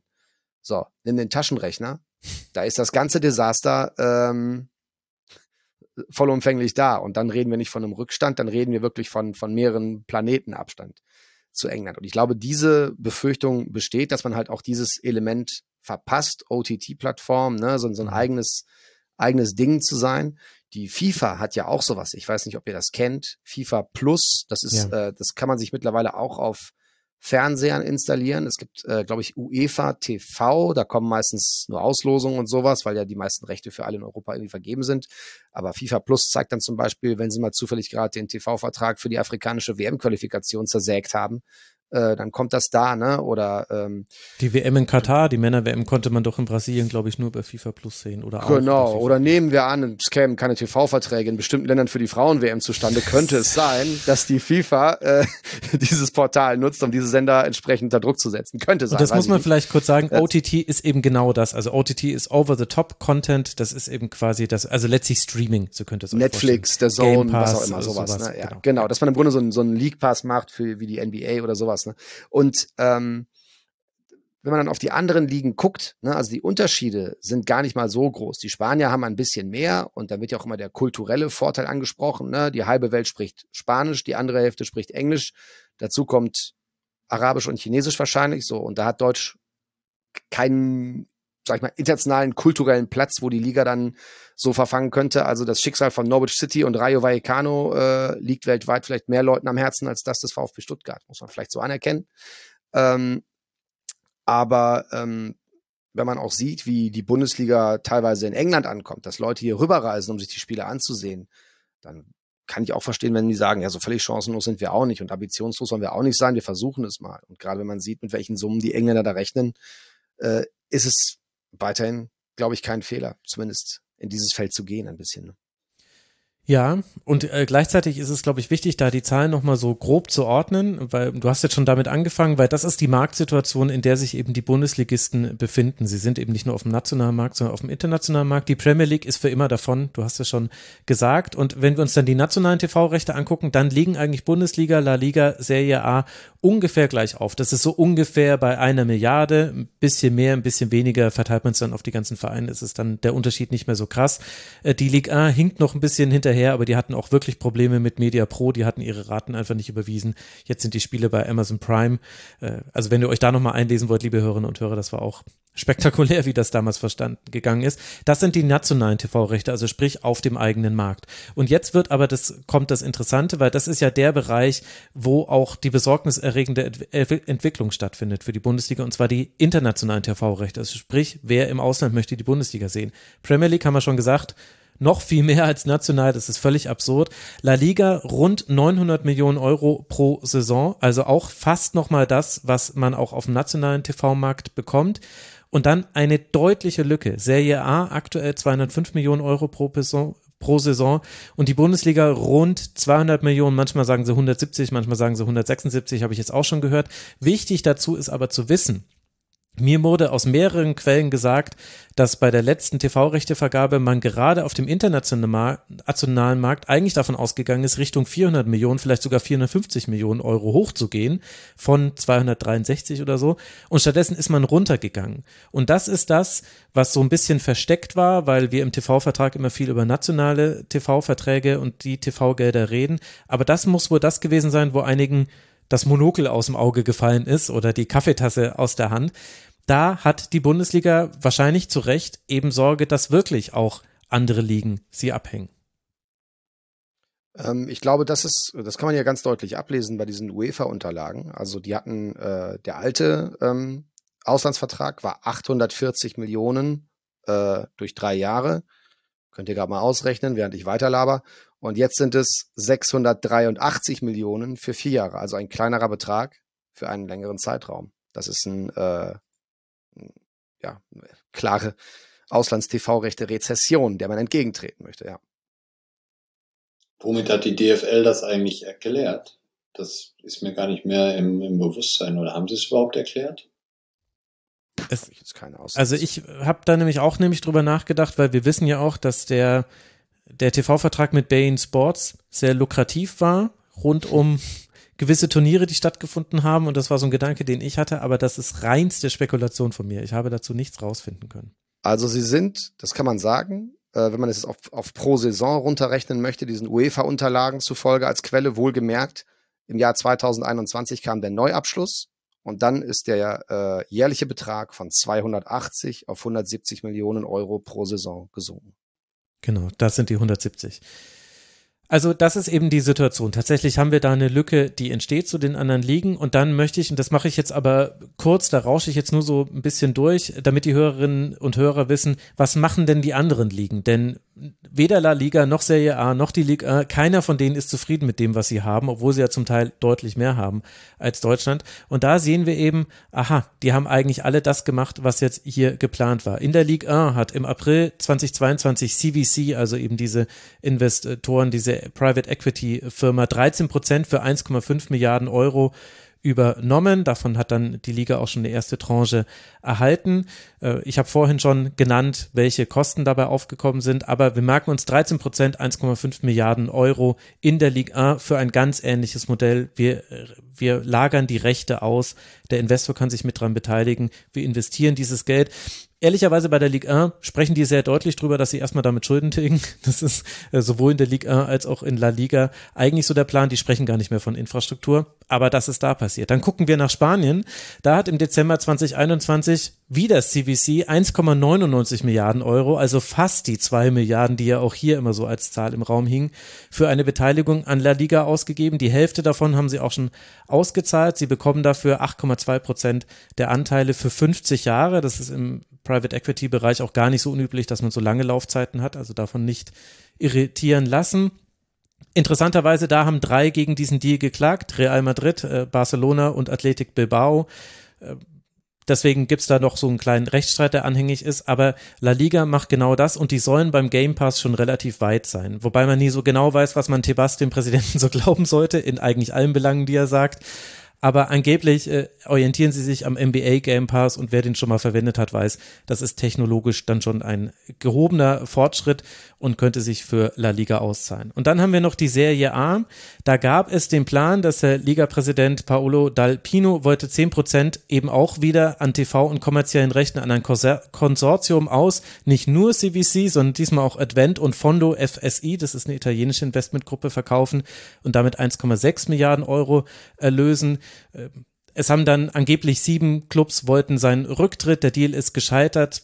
Da sind einige Dinge schiefgelaufen. Sie waren auch mit den Zahlen nicht einverstanden. Das ist verbrieft. Alle anderen Dinge sind so ein bisschen gerüchtet. Deswegen ist es in der Serie A noch nicht zu einem Deal gekommen. Aber wir sehen eben, Ligue 1, La Liga und Serie A haben im Grunde genau das gemacht oder zumindest probiert es zu tun, was jetzt auch die DFL gemacht hat.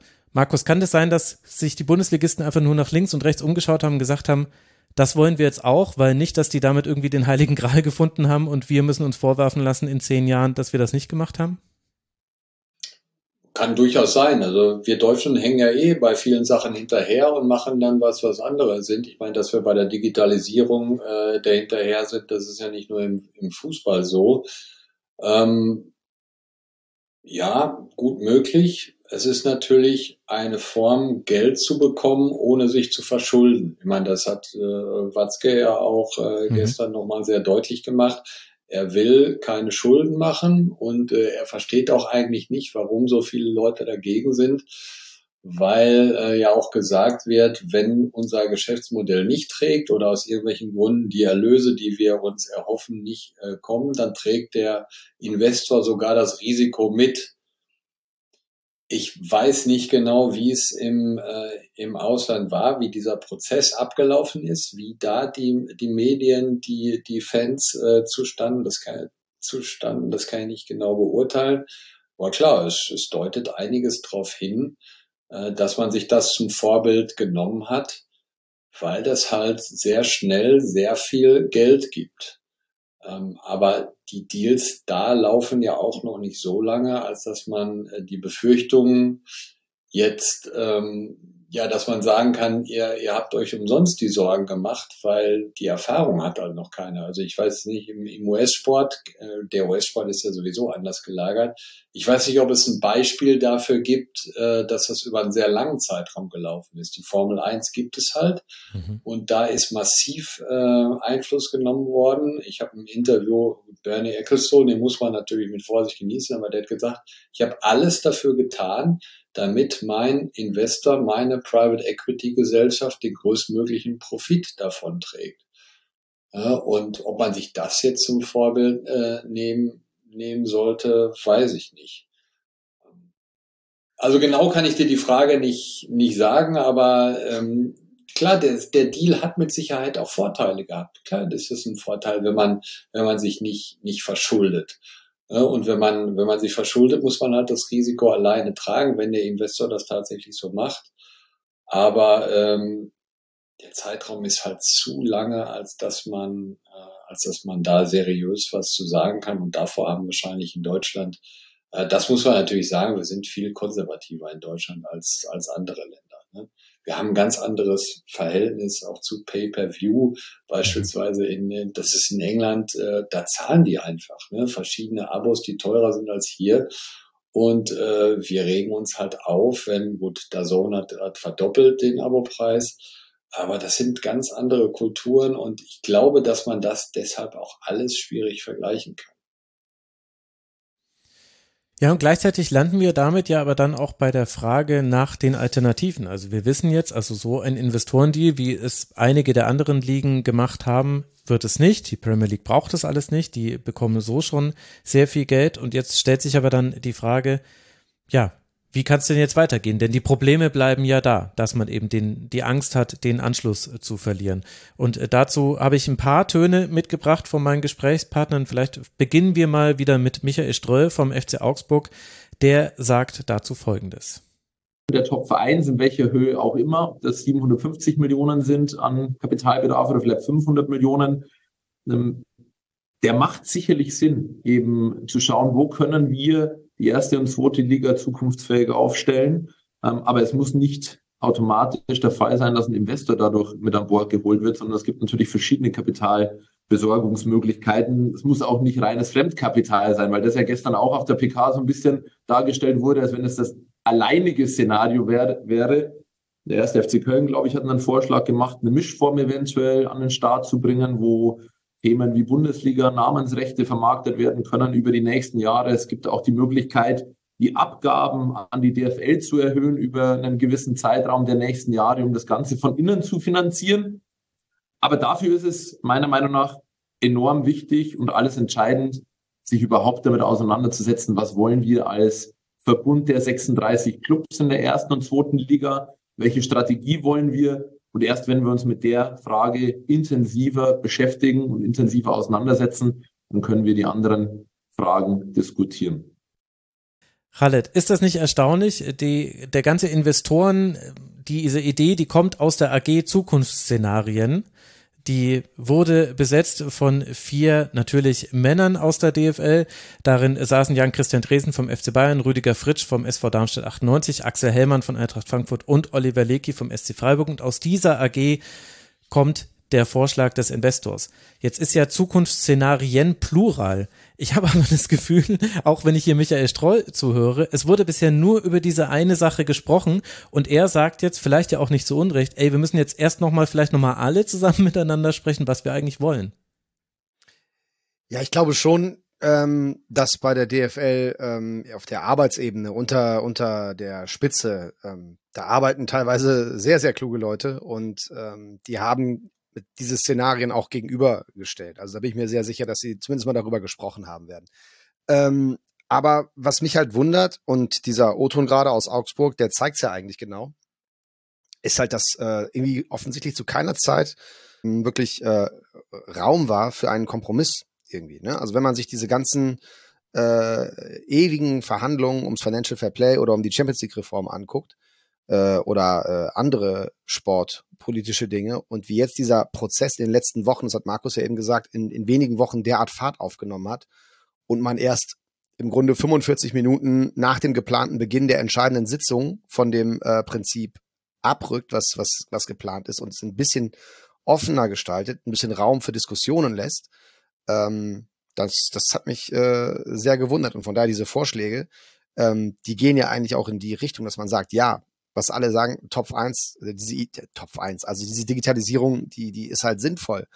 Aber die äh, Einnahmen aus der Zukunft auszugeben, das Geld von Clubs auszugeben, die später erst mitspielen, vielleicht aus der dritten Liga eines Tages in mehreren Jahren, die wir gar nicht gefragt haben und die auch gar nicht beeinflussen können, dass sie später weniger einnehmen, obwohl sie überhaupt keinen Einfluss auf die Entscheidung genommen haben.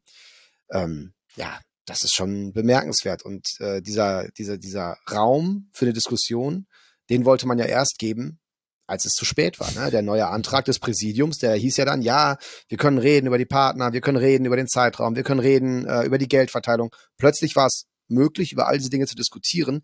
Der einzige Kompromiss im Vorfeld, der sich angedeutet hatte, war ja, dass diese ganzen Zahlen so ein bisschen kleiner wurden. Ne? Zu Beginn der Diskussion vor einigen Wochen hieß es immer, 25 bis 30 Prozent, dann war die Rede von zwei bis drei Milliarden, dann war die Rede von 25 bis 30 Jahren und so weiter. Und diese ganzen Zahlen, die, die äh, schrumpften ja mit, äh, mit äh, der Zeit, äh, je näher diese Sitzung dann kam. Und der Zielkorridor, äh, der war ja mal ein ganz anderer. Ne? Und jetzt ist es halt dann, ähm, waren diese Zahlen offenbar ein unausgesprochenes Zugeständnis schon und dann war man nicht bereit, noch weiter zu gehen. Aber da wäre halt vielleicht am ehesten die Lösung äh, zu finden gewesen, irgendwelche Elemente davon noch durchzubekommen. Ne? Aber das ist jetzt klar verpasst worden. Da muss man sich jetzt andere Gedanken machen, wie man das umsetzt, dieses Ziel zu erreichen, was ja weiterhin da ist, ne? jugendlicher, internationaler und äh, digitaler zu werden. Ja, und ich finde. Äh, und um mehr Geld zu verdienen, das ist das Hauptziel. Entschuldigung, das muss man dazu mal sagen. Es, es steht ja, genau, es steht ja ein Businessplan dahinter. Und da, finde ich, hat Andreas Rettich einen sehr guten äh, Punkt äh, gemacht. Wenn die vorgelegten Businesspläne äh, der Gruppen oder der, der Interimsgeschäftsführung realistisch sind, dann spricht man da ja von einem durchschnittlichen jährlichen Wachstum von sieben bis siebeneinhalb Prozent.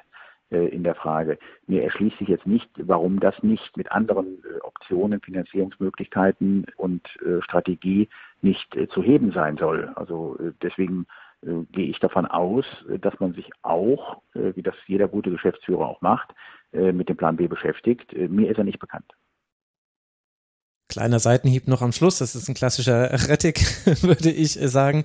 Aber Markus, das Argument ist ja tatsächlich treffend. Wenn im Businessplan drin steht, wir brauchen nur fünf Jahre die Zahlungen an den Investor vorfinanzieren, weil dann werden die ganzen Rechte schon so gestiegen sein, dass wir mindestens auf Null rauskommen, sondern eher besser.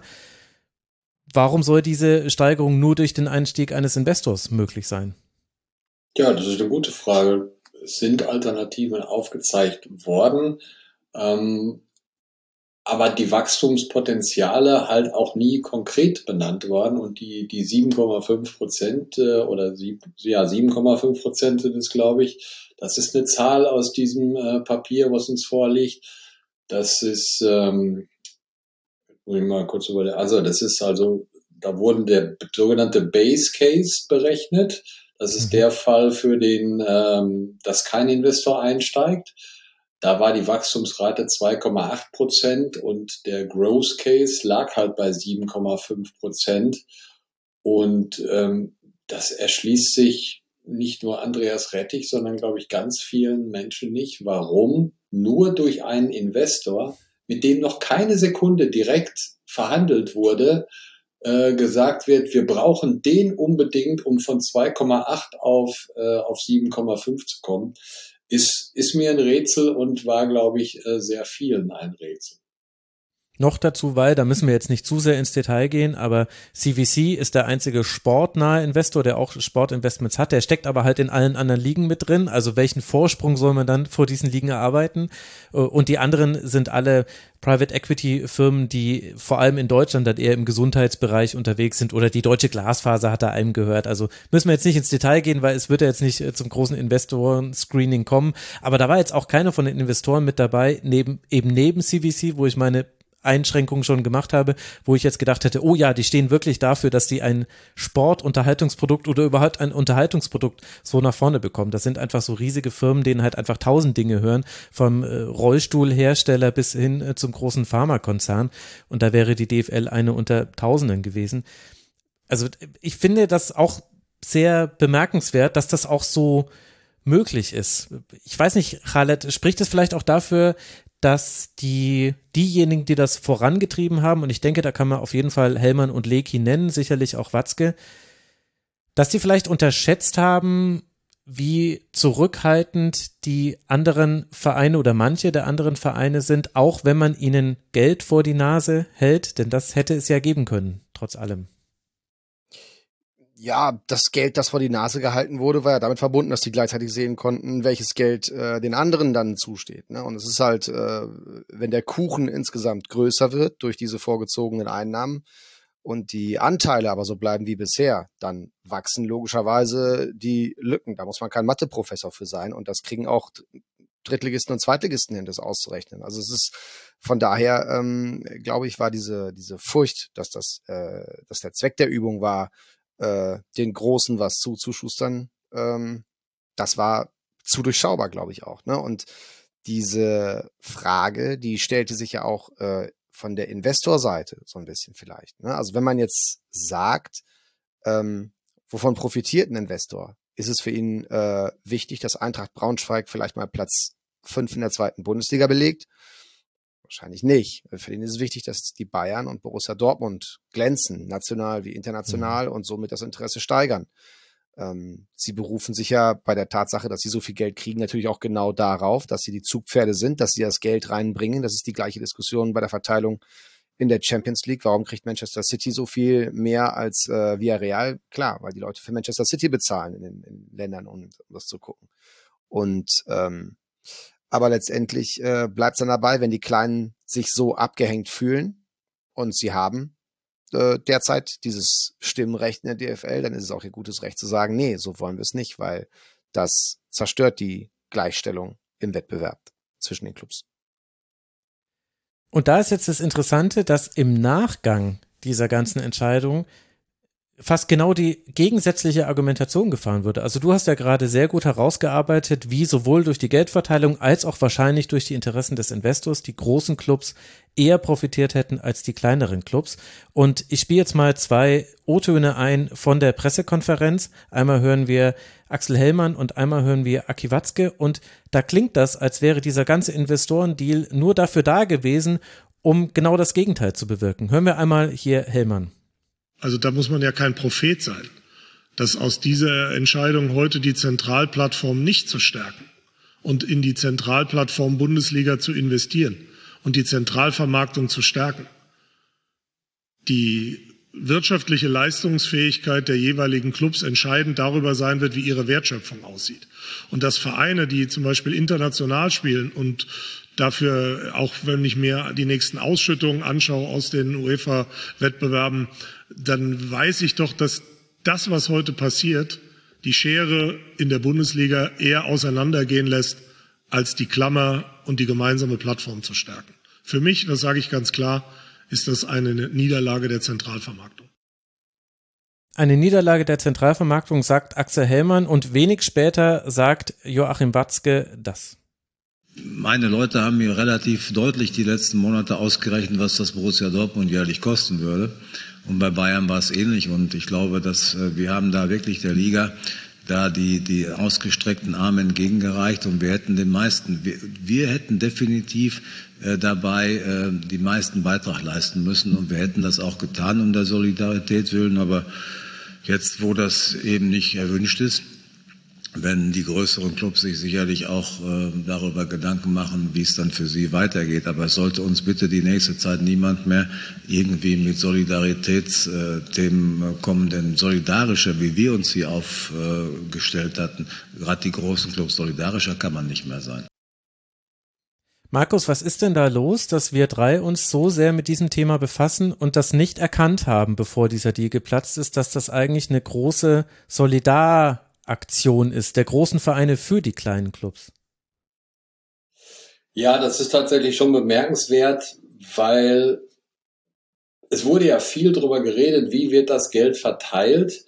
Und es wurde dann ähm, bei dieser ersten Veranstaltung der, der DFL mit äh, Hellmann und Leki ähm, gesagt und zugegeben, das läuft annähernd wie beim aktuellen Verteilerschlüssel. Und da wurde dann eigentlich nie mal drüber geredet, äh, ja, okay, wenn wir dieses Projekt retten wollen oder sagen wir mal sicher über die Brücke 24. Mai bringen wollen, dann sind wir vielleicht mal solidarisch und geben von unserem größten Batzen, aktueller Verteilerschlüssel, was ab. Das war nie Thema. Mhm. Also das, äh, ja, das hat auch kein Zweitligist oder irgendjemand äh, gesagt. Klar, das wurde dann so ein bisschen verklausuliert. Wir brauchen gerechten Wettbewerb oder so. Aber es hat nie jemand gesagt, passt auf, Bayern München, Borussia Dortmund, gebt ihr was von eurem Kuchen ab, verteilt es, äh, verteilt es anderen. Es hat ja auch nie einer gesagt, wir müssen das Geld gleich verteilen.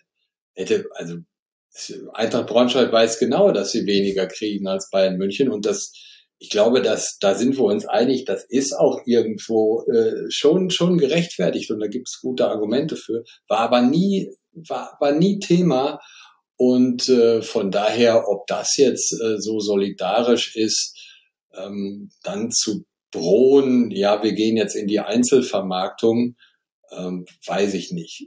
Kann aber auch gut sein. Ähm, vielleicht wär, werden die es heute schon ein bisschen bereuen, weil ich glaube, die waren auch so geschockt äh, und, und äh, von der Entscheidung, dass sie so ein bisschen unter diesem Eindruck in, ja, das war ja noch nicht mal eine Stunde danach, vielleicht so reagiert haben. Ich denke mal, in den nächsten Interviews wird das ein bisschen äh, diplomatischer schon sein.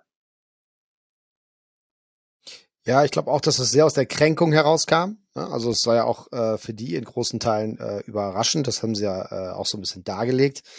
Ähm, darf man nicht ganz außer Acht lassen, was zum Beispiel hier Christian Seifert gesagt hat, der frühere Geschäftsführer. Mhm. Ähm, da gab es einen Text im Kicker zu. Ich weiß, ich habe jetzt den Titel der Veranstaltung vergessen, sonst würde ich sie korrekt zitieren. Es tut mir leid. Ähm, da hat er gesagt, ja, äh, dass die Interessen so groß sind und dass die Struktur der DFL äh, möglicherweise verändert werden müsste. Ne? Ja. Da sind wir wieder beim Thema Super League-Rhetorik. Ne? Also äh, Das ist ähm, natürlich äh, auch wieder eine, eine, eine Frage. Ähm, muss die Struktur verändern? Ich meine, ähm, es ist wie bei der Wahl vom FIFA-Präsidenten. Da, da ärgern wir uns hier, dass Papua-Neuguinea die gleiche Stimme hat wie der DFB. Aber genauso könnte sich jetzt äh, Hans-Joachim Watzke ärgern, dass äh, der erste FC Magdeburg das gleiche Stimmrecht hat wie Bayern München. Ne? Also so, in die Richtung geht das ja fast. Ne? So viel zum Thema ähm, Demokratie in der Stelle. Ähm, ja, es ist äh, schwierig, äh, glaube ich, da auch eine gerechte Lösung zu finden, wenn wir über diese, diese Geldverteilung sprechen. Bei der Zentralvermarktung, Markus meinte gerade, wir sind uns einig, dass dieses Leistungsprinzip ja irgendwie gelten soll.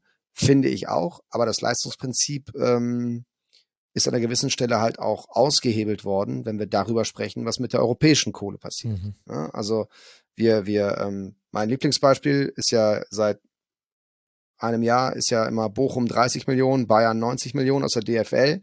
Okay, kann man vielleicht als korrekt betrachten. So, wenn dann die Bayern aber 110 Millionen Euro aus Europa bekommen, plus Merchandising, Tickets, äh, Sponsoring und so weiter, sind die Unterschiede einfach irgendwann zu groß. Und dann gehen wir einen Schritt weiter. Wie sind diese Unterschiede eigentlich so groß geworden, gerade auf europäischer Ebene? Das ist ja der legendäre 10-Jahres-Koeffizient, der 2018, äh, Entschuldigung, 2016 in einer Zeit der völligen Führungslosigkeit der UEFA, als Platini zurückgetreten war, eingeführt wurde und ganz viel Geld, äh, fast ein Drittel der Champions League Kohle, an die großen Clubs transferiert, ohne dass sie irgendwas dafür machen müssen, außer ihre alten Ergebnisse von vor zehn Jahren zu präsentieren. So. Und äh, dieses Prinzip ist neulich von der UEFA nochmal öffentlich verteidigt worden in so einem Finanz-Media-Briefing, an dem ich teilnehmen durfte. Da wurden äh, alle Zahlen als die große Solidarität und Gerechtigkeit auch dort wieder runtergerechnet. Und so funktioniert dieses ganze System. Und diese Verschiebung in den letzten Jahren, die hat stattgefunden hat, dass immer mehr Geld zu den ganz großen kommt, wofür es Gründe gibt. Klar, man, man kann so argumentieren. Das hat ja auch, also Warum zahlen Menschen in Malaysia Geld für TV-Abos? Weil sie Manchester City gegen Real Madrid sehen wollen. Sie wollen nicht Young Boys Bern gegen CFR Klutsch sehen. Klare Sache. Aber ähm, wer da mitspielt, diese ganze Aufregung, der Wettbewerb, bis wir bei den letzten Spielen sind, die entscheiden, ob Manchester City oder Paris Saint-Germain oder ähm, Real Madrid gewinnen. Diese Aufregung dahin, die ist ja Teil der Wertschöpfung. Und diese Aufregung tragen ja die kleineren mit. Und äh, wenn sie irgendwann so abgehängt werden, dann ist es nicht mehr aufregend. Und dann habe ich zwei Möglichkeiten. Entweder ich mache das mit dem Geld anders äh, oder ich ändere den ganzen Wettbewerb, so wie es jetzt in der Champions League passiert, was auch eine Playoff-Diskussion dann wieder in der Bundesliga wäre oder so. Ne? Noch eine andere Möglichkeit wäre, eine dritte wäre, ja, die Kostenschraube. Das hat Axel Hellmann, wo ich übrigens glaube, dass er ziemlich recht hat, ähm, in Dortmund ganz gut gesagt. Ähm, die Kostenschraube ist eigentlich fast die entscheidende. Ne? Wir dürfen nicht vergessen, Jahre, wenn nicht Jahrzehnte lang, wurde uns allen immer wieder erzählt, Salary Cap sei das unrealistisch, das juristisch niemals zu rechtfertigende, das unmögliche Mittel. Und plötzlich kommen von Alexander Schäferin über Hans-Joachim Watzke und Axel Hellmann alle mit dem Salary Cap an. Das wundert mich dann schon. Also scheint das ja doch eine Möglichkeit zu sein. Und es ist auch nicht gesagt, dass man nicht an zwei Schrauben gleichzeitig drehen kann. Man könnte die Einnahmen anders verteilen und zugleich die Kosten reduzieren und damit auch eine OTT-Plattform finanzieren nebenbei. Naja. Ja, und das ist ja das Interessante, dass dann äh, Christian Seifert natürlich jetzt in einer anderen Position als früher, aber dass er eben sagt, naja, es gibt ja sowieso das große Problem ist eben, es gibt zehn Vereine, die haben, die denken international, ich äh, paraphrasiere jetzt, und der Rest mhm. tut das nicht und dementsprechend passt das nicht. Und dann macht er eben dieses, äh, dieses mögliche Szenario auf, was, was ja auch zum Beispiel Watzke angedeutet hat, wenn er darauf hindeutet, dass davon anzunehmen ist, dass das Wahlverhalten der Zweitligisten für diese Ablehnung mitentscheidend war. Oder auch zum Beispiel Oliver Oliver Lecky, der ja wirklich nicht viel gesagt hat, ihr habt schon eingeordnet, aber der einmal so eine Andeutung gemacht hat, wo ich mir auch die Frage gestellt habe, wo möchte er denn eigentlich damit hin? Das muss man jetzt mal so zur Kenntnis nehmen. Äh, damit ist das Projekt beendet, was das für die Zukunft und was das an Konsequenzen mit sich bringt. Ähm, das ist für uns einigermaßen zu erahnen, aber auch nicht, noch nicht so hinreichend zu präzisieren, äh, um, um das jetzt auch, auch öffentlich zu dokumentieren. Aber damit werden wir jetzt erstmal umgehen müssen und damit muss die ganze Liga umgehen. Also die ahnen es schon und wir müssen noch spekulieren. Aber es könnte, es kann eben in mehrere Richtungen gehen. Es kann eben die Strukturreform sein, dass man eben dann die Solidargemeinschaft beendet und vielleicht erste Liga, zweite Liga voneinander trennt. Es gibt auch andere Möglichkeiten. Es kann auch in die andere Richtung gehen. Und da würde ich ganz gerne, weil das scheint mir jetzt so das zu sein, was jetzt das Relevante ist für Gegenwart und Zukunft, nämlich die Frage, naja, wie geht jetzt die DFL damit um, dass sie in einer so großen und wichtigen Entscheidung aus den verschiedensten Gründen, wir haben sie besprochen, nicht zu einem Konsens gelangt ist. Wie geht sie damit um? Das wird ja jetzt dann die kommenden Monate und wahrscheinlich auch Jahre prägen. Und ich würde gerne zum Einstieg da nochmal Michael Ströll anspielen, der dazu auch äh, im Interview mit mir einiges gesagt hat. Und dann könnt ihr gerne mal eure Gedanken ergänzen, was jetzt dann eigentlich passieren könnte, müsste, sollte in der DFL. Wir haben ja in den letzten gefühlt zehn Jahren genau diesen Ansatz verfolgt unter Christian Seifert, sechs bis zehn Topclubs europäisch zu platzieren. Und der Erfolg war ja da auch überschaubar, wenn man, wenn man über Titel spricht. Und von daher ist es genau diese Diskussion, die wir führen müssen. Was wollen wir denn? Wollen wir eben möglichst viele international spielen lassen können? Wir durften ja auch mal das Vergnügen haben, äh, an die Enfield Road zu reisen. Ich glaube, das hat weder uns geschadet noch dem deutschen Fußball. Wir sind ganz knapp ausgeschieden. Also wir haben auch da, obwohl wir budgetär total unterschiedliche Welten hatten, die da aufeinander getroffen sind, hätten fast mit dem Freistoß von Staphylidis ein 1 zu 1 in Liverpool erreicht und wären dann in die nächste Runde eingezogen, hätten dann Manchester United gespielt. Also von daher, das ist ja genau das, was es ausmacht. Vor fünf Jahren hätte wahrscheinlich auch keiner gedacht, dass Eintracht Frankfurt die Europa League gewinnen kann. Haben sie sich nur irgendwo im Abstiegskampf auch zum Teil befunden. Oder jetzt im SC Freiburg und Union Berlin, zwei Vereine, die da oben niemand erwartet hätte, die spielen jetzt um den Einzug in die Champions League. Das kann doch genauso ein Antrieb und ein Anreiz sein für eine interessante Bundesliga und auch eine, eine interessanten Zusammenschluss von 36 Clubs oder mehr. Aber das muss man diskutieren und das muss man zulassen und das muss man wollen und nicht vorab schon Interessen versuchen zu platzieren. Und ich glaube, das ist gestern das Zeichen, das dabei rausgekommen ist, nicht, dass die Kleinen gegen die Großen irgendwo versuchen zu agieren, sondern dass man einfach breiter diskutieren muss und einfach einen breiteren Konsens finden muss, um die strategische Richtung über die nächsten 15 oder 20 Jahre zu finden. Markus, deckt sich das so mit den Dingen, die du gehört hast jetzt im Nachgang zu diesem Scheitern des Investorendeals? Ja, ähm, größtenteils schon. Ähm, ich, ich stolper immer über das Wort äh, Strategie. Ich glaube, dadurch, dass das so häufig genannt wird, ähm, wird auch klar, dass sich die Bundesliga oder die DFL, die ja sehr heterogen ist, aber irgendwo immer noch nicht klar ist, wo wollen sie überhaupt hin, was, was wollen sie für einen Fußball. Da gab es mal eine, eine Studie, die hatte genau diesen Titel, welchen Fußball wollen wir? Ich hatte das heute auch nochmal ähm, geschrieben, die Grundsatzfrage, will man äh, mehrere Mannschaften, die jedes Jahr in der Lage sind, das Viertelfinale Champions League erreichen, oder will man eine Liga mit acht Mannschaften, die Chancen haben, deutscher Meister zu werden? Darunter auch mal wieder Eintracht Frankfurt oder der erste FC Köln, der ja vor ein paar Jahren auch mal dann äh, Fünfter wurde. Und beides ist nicht unter einen Hut zu bringen. Ne? Will man äh, Bier und Bratwurst mit Fankultur und Ultras oder will man halt äh, einen, und das muss man, glaube ich, inzwischen so sagen, will man einen Club, äh, der ohne 50 plus 1 sich den, den Staaten öffnet und die Kohle annimmt, egal wo sie herkommt. Ich glaube, es gibt dazwischen kein erfolgsversprechendes Modell. Und deshalb, das ist jetzt vielleicht ein bisschen sehr romantisch, glaube ich, dass man einfach mit weniger zufrieden sein sollte und sagen, wenn, wenn wir einen Fußball bieten können, an dem die Leute, die ins Stadion gehen, Spaß haben und dass sich zumindest noch halbwegs viele äh, Leute angucken, dann reicht uns das. Und ähm, ich will jetzt nicht Leverkusen zu nahe treten, das ist ja auch ein bisschen platt, aber Habt ihr das Gefühl gehabt, dass sich viele Leute für ein Halbfinale von Bayer Leverkusen im europäischen Wettbewerb interessieren? Also es hat nur für Aufsehen geregt, äh, äh, gesorgt durch die, durch die Verlegung.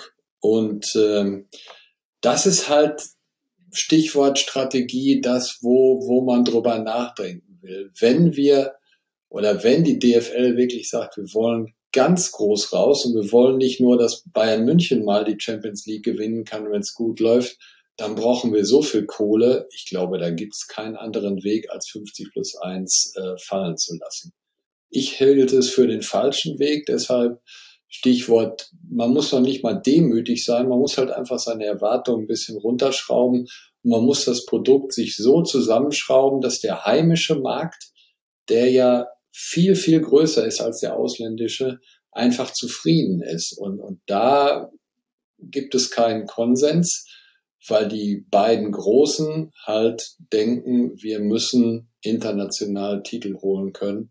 Und von daher, ich habe keine Antwort auf die Frage, wie die DFL das regeln will. Ähm, die nächsten Monate werden auf jeden Fall sehr, sehr spannend. Ich glaube, da sind wir bei so ein paar Themen, die so ineinander greifen.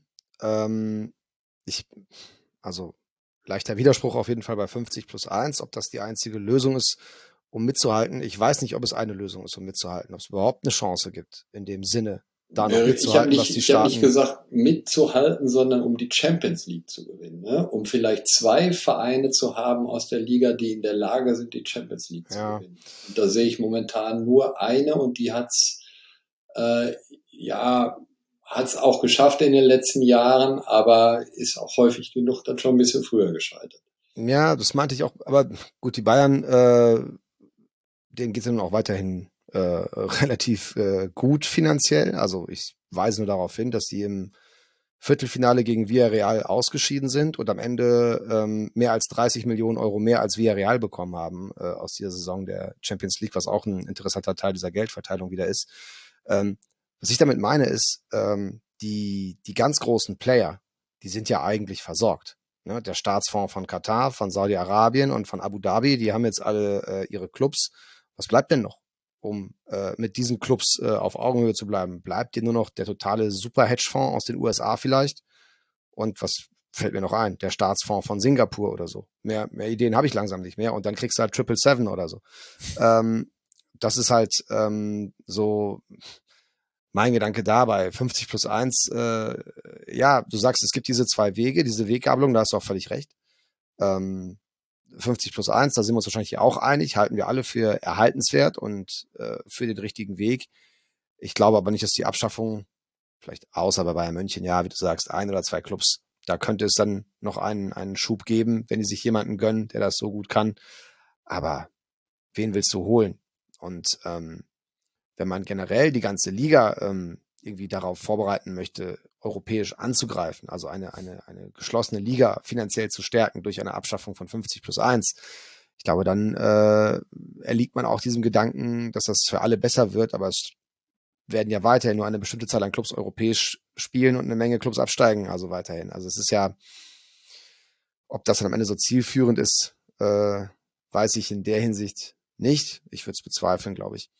Ähm, ja, ich habe auch das Gefühl, also ich habe das Gefühl, wir gehen mit solchen Diskussionen dann fast fallen wir dann auf das Narrativ rein, nämlich das Narrativ, was ja über allem steht, nämlich äh, nur mehr Geld wird es lösen. Und ich glaube, dass, also diesen Beweis muss der deutsche Fußball erstmal für mich antreten. Denn es gab jetzt ganz, ganz lange immer mehr Geld, dann gab es drei Krisen, die Kirchkrise, die Finanzmarktkrise 2009 und jetzt die Corona-Pandemie. Jeweils wurde es eng. Das muss man auch den Vereinen nicht immer gleich vorwerfen. Das ist letztlich ein Umlagegeschäft, was die machen. Also Theater, Bühnen ging es auch schlecht, wenn sie nicht Aufführungen machen konnten. Also muss man jetzt auch nicht überdramatisieren aus ökonomischer Sicht. Aber warum sollen wir denn überhaupt dieses Narrativ noch so weiter bedienen? Ich habe mir jetzt auch in Vorbereitung auf diese Sendung zum wirklich schon hundertsten Mal die Frage gestellt, Warum guckt man denn nicht erstmal auf das, was man hat im deutschen Fußball? Und zwar ganz allgemein. Also wenn man als, äh, wenn jetzt Aliens hier landen würden und die kämen von McKinsey, also von dem Alien McKinsey und die würden sich dann äh, die, den Fußball angucken, dann würden die eine Marktanalyse machen und da würden die nämlich nicht nur auf TV-Rechte und nationale TV-Rechte und so weiter gucken, sondern dann, dann würden die zum Beispiel gucken, ach, guck mal an, ihr habt immer noch mit dem DFB, trotz all der Dinge, die der DFB gemacht hat, den größten Sportverband der Welt. Sehr interessant. Wie viele Spieler von euch spielen richtig im Leistungssport richtig guten Fußball? Oh, ist ja gar nicht so viel. Ist ja komisch. Da müssten wir mal ansetzen. Ach, guck mal an. Ihr habt ja sogar in der zweiten und dritten Liga richtig gute Zuschauerzahlen. Ihr habt Stadien, die in der Regel in einem sehr guten Zustand sind. Ihr habt da eine äh, gewachsene Tradition.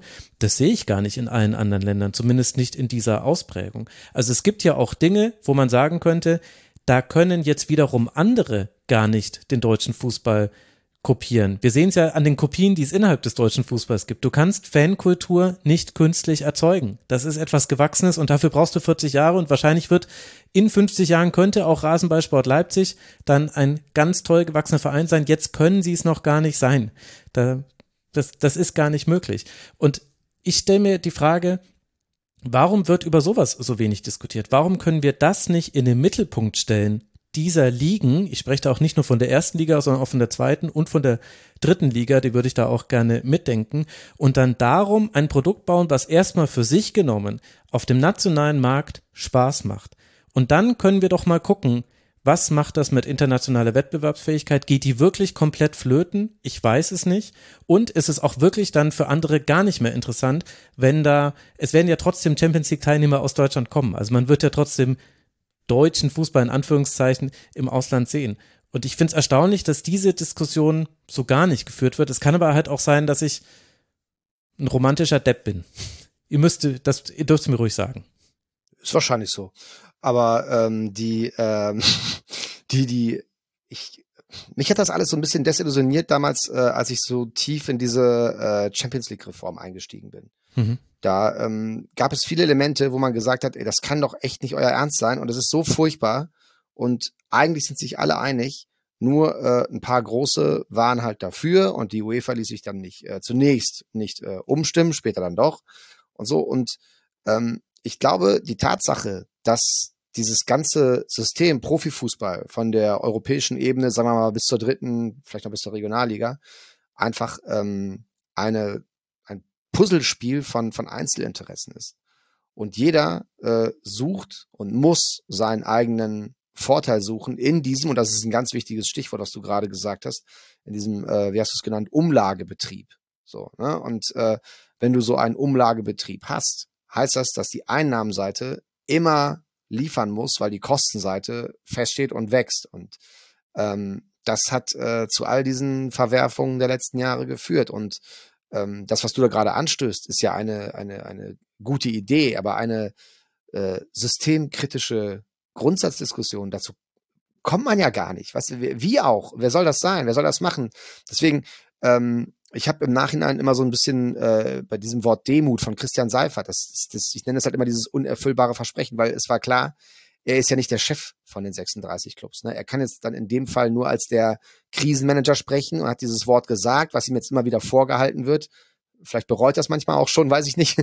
Aber ähm, dieses, äh, dieses unerfüllbare Versprechen, weil eben dieses Zusammenspiel der Einzelinteressen, das zeigte sich ja auch bei diesem, bei dieser Abstimmung und so weiter. Ne? Ich meine, dass äh, das obere Tabellendrittel der Bundesliga wahrscheinlich halbwegs geschlossen dafür war und das untere Tabellendrittel der zweiten Bundesliga wahrscheinlich im Großen und Ganzen dagegen war, das ist ja völlig klar. So, und das meine ich halt auch mit Einzelinteressen. Ne? Und dann kommst du gar nicht auf einen gemeinsamen Nenner oder auf eine, auf eine gemeinsame grundsätzliche Diskussion, die du gerade anstoßen willst. Aber es gibt keinen, der mit dir ähm, dieses Ding bis zum Ende ausdiskutiert. Ne? Außer mir, ich stehe zur Verfügung. Aber äh, ich würde gerne nochmal einen Punkt ansprechen, wo glaube ich, ähm, ja, irgendwie aus Rücksicht auch auf andere nicht ernsthaft darüber diskutiert wird, weil wenn wir mal ehrlich sind, wie viele Spiele, wie viele fette Spiele hat die Bundesliga? Das ist eins pro Halbserie, nämlich Bayern gegen Dortmund. Das Gelaber vom Klassiker geht einem komplett auf den Sack, aber wenn man ehrlich ist, es ist das einzig fette Spiel, was die Bundesliga zu vermarkten hat. Und guck dir doch mal die Spieltage an, guck dir die Samstagsnachmittagskonferenzen an. Da sind unglaublich viele Spiele die wir natürlich so, wenn man wenn man als Journalist drüber arbeitet, kannst du nicht schreiben oder sagen, interessiert keinen.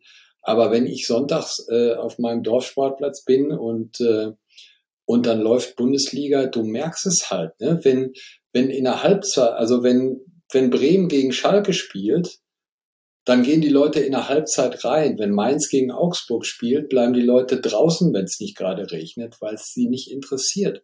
Das ist jetzt, das hat auch nichts damit zu tun, ob diese Vereine gut arbeiten oder nicht. Das ist halt das Problem. Du kannst die Attraktivität eines Gesamtprodukts vermarktest du natürlich nur über die Attraktivität der Einzelteile. Und wir haben derzeit in der Bundesliga schlichtweg zu viele Einzelteile, die nicht attraktiv genug sind, um dafür auf dem ausländischen Markt super viel Kohle einzustreichen. So ehrlich müsste man bei der DFL mal sein. Und ich glaube, die machen äh, drei Kreuzzeichen, dass in der, in der, ähm, in der Relegation vielleicht Heidenheim gegen Schalke spielt und dann scheitert. Ja, weil wenn du Schalke gegen HSV hast, hast du halt ein Nullsummenspiel. Das sagt natürlich nie einer, weil sie müssen ja auch irgendwo neutral bleiben. Aber das müssen wir jetzt heute Abend nicht. Und äh, du kannst ja auch nicht sagen, schick Wolfsburg raus, schick Hoffenheim raus äh, und so. Das, das geht natürlich nicht, weil die sportlich qualifiziert sind. Aber es ist nun mal Fakt, und da gibt's ja auch Untersuchungen, ähm, dass diese Vereine nicht ziehen, nicht attraktiv genug sind und dass die Bundesliga hinter Bayern und Dortmund ein, ein extremes Attraktivitätsproblem hat. Ja, völlige Zustimmung. Das ist, ähm, wenn du äh, das genau betrachtest, diese Spiele von, von einigen Clubs hast du ja gerade genannt, ähm, ich meine, wir werden auch älter. Ne? Unsere Jugend war, war geprägt davon, dass wir immer wussten, was bei Kaiserslautern gegen Stuttgart oder bei Hamburg gegen Bremen passiert. Ne? Das äh, ist jetzt vielleicht auch ein bisschen weniger so aus Fansicht, dass man sich wirklich für jedes Spiel interessiert, unserem Alter geschuldet jeweils auch. Aber grundsätzlich hast du völlig recht. Ähm, aber du kannst halt natürlich die Bundesliga nicht voll machen nach äh, Dauerkartenverkauf, sondern äh, ja, nach sportlicher, finanzieller, struktureller Qualifikation. Und da hat Markus völlig recht. Da gibt es auf jeden Fall ein Attraktivitätsproblem. Da gibt es ganz viele Spiele, die wirklich, äh, ja, kaum jemanden wirklich interessieren. Und ähm, dann hat man immer dieses, äh, dieses Spiel Richtung Saisonende, wer geht hoch, wer steigt ab. Ne? Also das war dann, ich glaube, vor zwei Jahren hatten wir schon mal so eine Zusammenstellung der Bundesliga, wo einige gesagt haben, boah, was ist da los? Ne? Jetzt haben wir nochmal eine, wo viele sagen werden, hm, ne, die sich gerade andeutet, so eine Zusammenstellung der Bundesliga. Ja, das wird äh, auch gesehen, aber das ist vielleicht auch eher wiederum ein Thema auf dem nationalen Markt, weil ich meine, in den USA ist da der FC Augsburg so viel uninteressanter als Werder Bremen für einen Außenstehenden, der jetzt wirklich von weit weg kommt und sich gerade beginnt für die Bundesliga zu interessieren. Weiß ich halt nicht. Aber national sind diese Unterschiede, die Markus gerade angesprochen hat, äh, in der Attraktivität vollkommen da. Ja. Aber da nochmal, kannst du eine Liga in Gänze im ausländischen Markt interessant machen? Also wenn Bournemouth gegen Southampton spielt oder Bournemouth gegen Leicester, dann gucke ich das auch nicht. Und ansonsten, wenn Chelsea, Manchester United und Manchester City, gucke ich das schon gerne aus Gründen der Abneigung und äh, weil natürlich auch ganz guter Fußball da gezeigt wird und die haben halt mit Arsenal ja, fünf, sechs fette Clubs. Das heißt, du hast mit Tottenham dann auch noch an jedem Spieltag Minimum zwei gute Spiele. Und in der Bundesliga, ähm, ja, wie gesagt, da würde, würde ich mich jetzt wiederholen, aber in Gänze eine Liga attraktiv zu vermarkten, ist für mich ein Ding der Unmöglichkeit. Also, also das würdest Bournemouth du selbst, gegen Leicester da sind wir beide morgen auf der Fähre, da fahre ich sofort hin. Aber, Zum Roundhopping fahren äh, naja, überall. Ich meine, da kommt halt noch so ein Effekt mit rein, den denken wir halt schon immer raus, weil wir halt wissen, dass wir uns sowieso schon im Bereich der Illusion sehr wahrscheinlich bewegen mit dieser Diskussion. Aber Tabellenkonstellationen können es natürlich noch spannend. Ich kann mich schon machen, also ich kann mich schon dran erinnern, als in der Serie A die Dominanz von Juve gebrochen wurde und quasi das erstmals zu erkennen war, was wir jetzt gerade in seiner vollen Blüte erleben, nämlich super Fußball von vielen Teams, ein spannender, na gut, spannend war der Meisterschaftskampf nicht, aber man konnte zumindest sich mit Napoli sehr mitfreuen wegen der Geschichte. Aber als das losging vor drei, vier, fünf Jahren, da habe ich regelmäßig die Ergebnisse der Serie A gecheckt und dass ich die Spiele nicht geguckt habe, liegt daran, weil ich halt völlig krank bin und immer die Bundesligaspiele gucke, beruflich eben. Aber da habe ich regelmäßig gecheckt, weil das eben so eng war, weil es äh, da innerhalb von wenigen Punkten die ersten fünf Plätze lagen, weil es mich interessiert hat, was macht jetzt Milan, was macht jetzt Inter.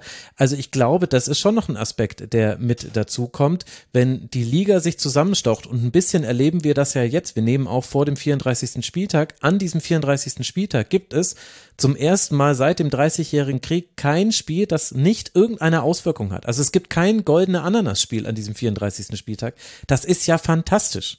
Und das so hätte genau ich das, das gerne Markus, was Markus gerade gesagt hat. Ne? Also ähm, diese äh, diese Relevanz ne, des letzten des letzten Spieltags. Das ist jetzt mal äh, kann man eine ganze Liga interessant machen. Das ist ja das ist ja ein Punkt. Ne? Ich ähm, habe äh, neulich nochmal äh, in der Diskussion dazu gesagt, wenn ihr euch eine andere Liga ansieht, also wir müssen jetzt darauf gucken, wie gucken Menschen in anderen Ländern auf die Bundesliga. Wenn ihr euch eine andere Liga anseht, worauf schaut ihr? Guckt ihr in Italien darauf, ob äh, Sassuolo oder Salernitana auf dem äh, Conference League Playoff Platz steht? Oder guckt ihr, was oben im Titelkampf passiert? Natürlich guckt man erstmal auf den Titelkampf. Und der ist halt in der Bundesliga derzeit äh, mit der Ausnahme alle elf Jahre ziemlich langweilig so. Ne? Das ist jetzt halt eine Ausnahme. Ähm, du hast mal ähm, bei der Playoff-Diskussion äh, das Bild geprägt, äh, ein Pflaster für einen offenen Knochenbruch. Das würde ich hier auch verwenden. Ne? Also äh, wir wissen genau, wie wie wie wütend äh, die Leitung von Bayern München wahrscheinlich über diesen Ausgang der Bundesliga-Saison ist und was die nächsten Jahre passieren wird vielleicht. Ne? Das ist meine Annahme, was daraus ergeht. Ne? Also das wird man sich nicht gerne gefallen lassen. Ne? Diese diese Abwertung.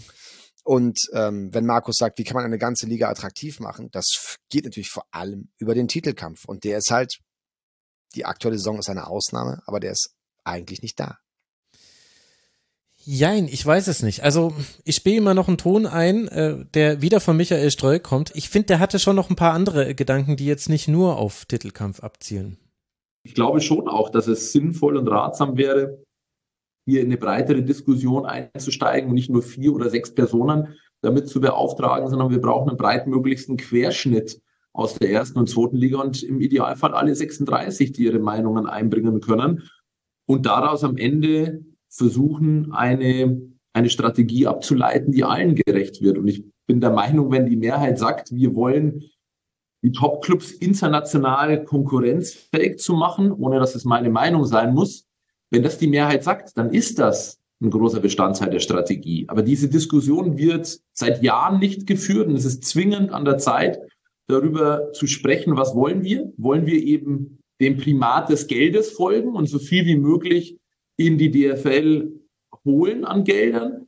Wollen wir die interessanteste erste und zweite Liga haben, wo einfach dauerhaft Auf- und Abstieg möglich ist und dass sich Vereine wie jetzt auch Union Berlin aus der zweiten Liga kommen, in der ersten Liga etablieren können? Wollen wir die vollsten Stadien haben? Wollen wir die tollste Fanatmosphäre haben mit den, mit den größtmöglichen Stehplatzkontingenten? Wollen wir die dritte Liga vielleicht auch unter das Dach der ersten und zweiten Liga nehmen? Wollen wir die sozialste Liga der Welt werden?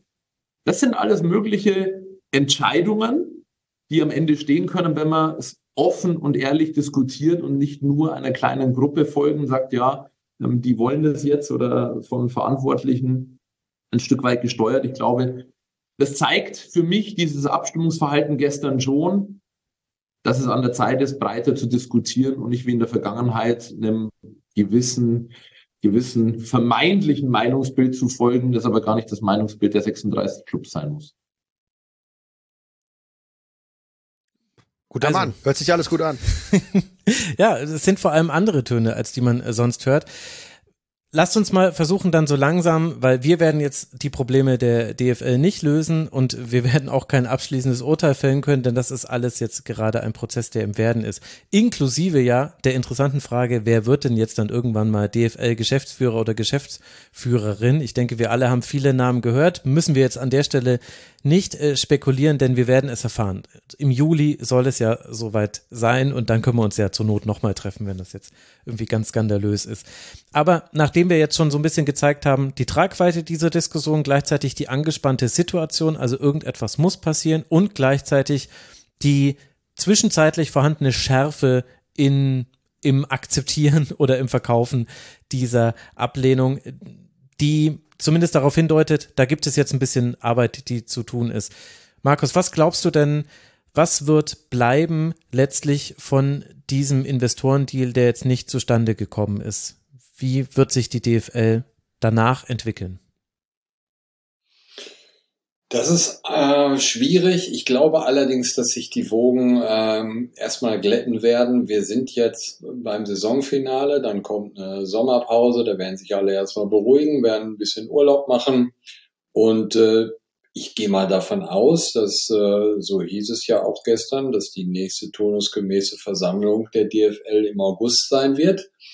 Wenn diese Wahl des neuen Geschäftsführers, Geschäftsführerin oder auch der Doppelspitze ist ja auch im Gespräch, ruhig abläuft und ähm, dass die Vereine da einen Konsens finden, glaube ich, dass man sich dann wieder beruhigt, wie das ja so häufig bei solchen Sachen äh, der Fall ist und sich dann vielleicht tatsächlich eine AG Zukunftsszenarien wählt, die nicht nur vier Mitglieder hat, wo dann, äh, ich sag's mal einfach, ein Quoten-Zweitligist dabei ist äh, und die beiden Geschäftsführer und dann noch ein Vertreter von Bayern München, sondern dass man sagt, wir setzen uns mal in größerer Runde sehr regelmäßig zusammen. Ich muss auch ehrlich sagen, ich habe mir jetzt ein Protokoll von einer Mitgliederversammlung gesehen, wenn man mit 36 Clubs, wo die so heterogen sind, wo es so viel zu besprechen gibt, da gerade mal für zweieinhalb Stunden nach Frankfurt kommt, ist das schon ziemlich erstaunlich. Und in welchem Turnus die auch tagen. Also da fehlt es meiner Ansicht nach auch an so einem, an so einem Kreis, der halt häufiger zusammentritt und dann die Probleme auch äh, benennt. Vielleicht gibt es den und wir wissen, wissen nichts davon.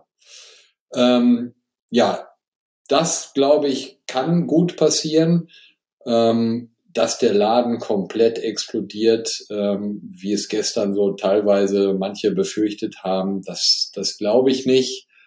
Ähm, da hängen halt auch viele Sachen dran, diese angeblichen Pläne, die schon in der Schublade liegen. Ich weiß gar nicht, äh, da müsste man auch mal einen Juristen fragen, ob das überhaupt möglich ist, dass die sich abspalten. Würde ich jetzt mal im ersten Moment auch bezweifeln, äh, auch bei den laufenden Verträgen, was wir ja schon gesagt haben.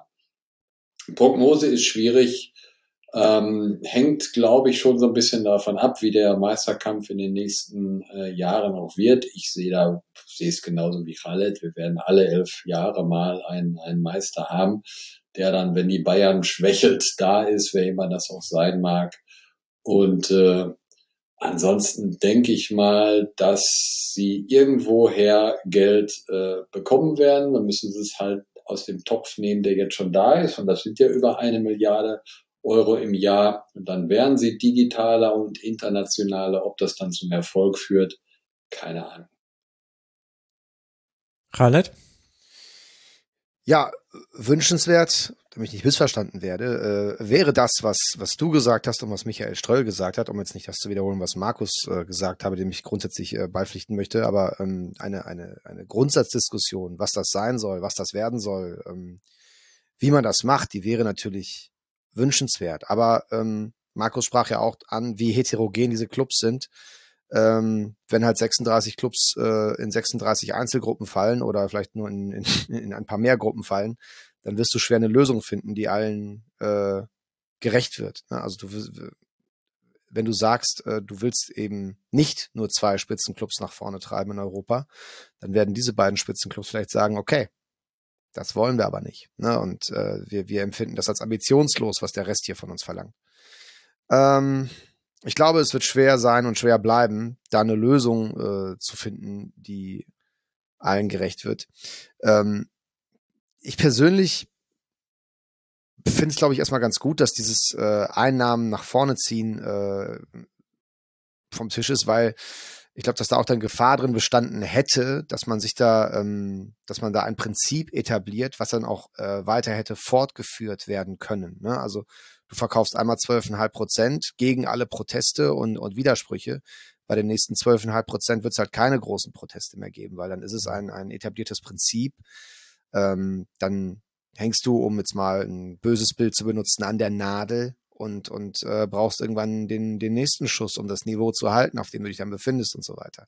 Von daher glaube ich, ist das äh, an der Stelle nicht die falscheste Entscheidung gewesen.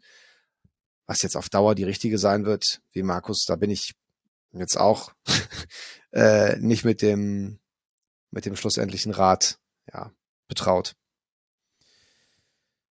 Ich habe so ein bisschen das Gefühl, dass wir da in ein paar Jahren zurückblicken werden und dann sehen, das, was quasi vorher ökonomisch schon passiert ist, das hat sich quasi an dieser Entscheidung zum ersten Mal innerhalb des Verbandes gezeigt.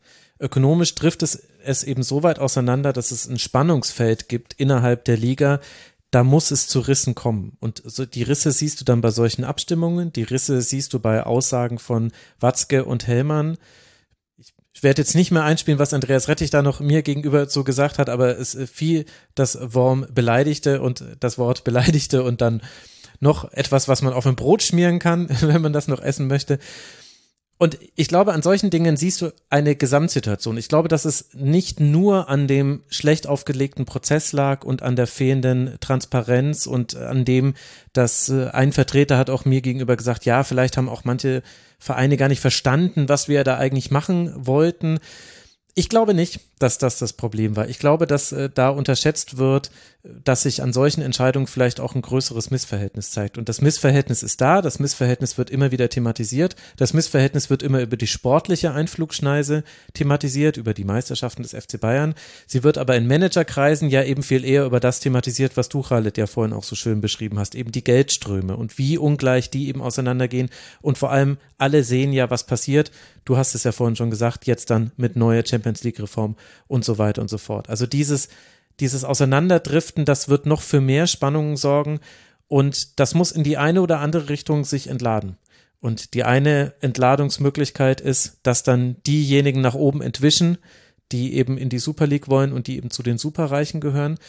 Und die andere Möglichkeit der Entladung, und da sehe ich aber doch durchaus auch eine Möglichkeit für, ist, dass die wie formuliere ich das jetzt? Also, wenn ich mich mit der DFL beschäftige und mit dem äh, Vorgänger, also dann mit äh, Liga-Präsident Gerhard Meyer-Vorfelder und so weiter, dann sehe ich schon eine Tendenz dazu, dass es schon immer so war, dass die sportlich und ökonomisch erfolgreichen Clubs eher in den Spitzenpositionen dieses Ligaverbandes und später der DFL dann waren, als die anderen.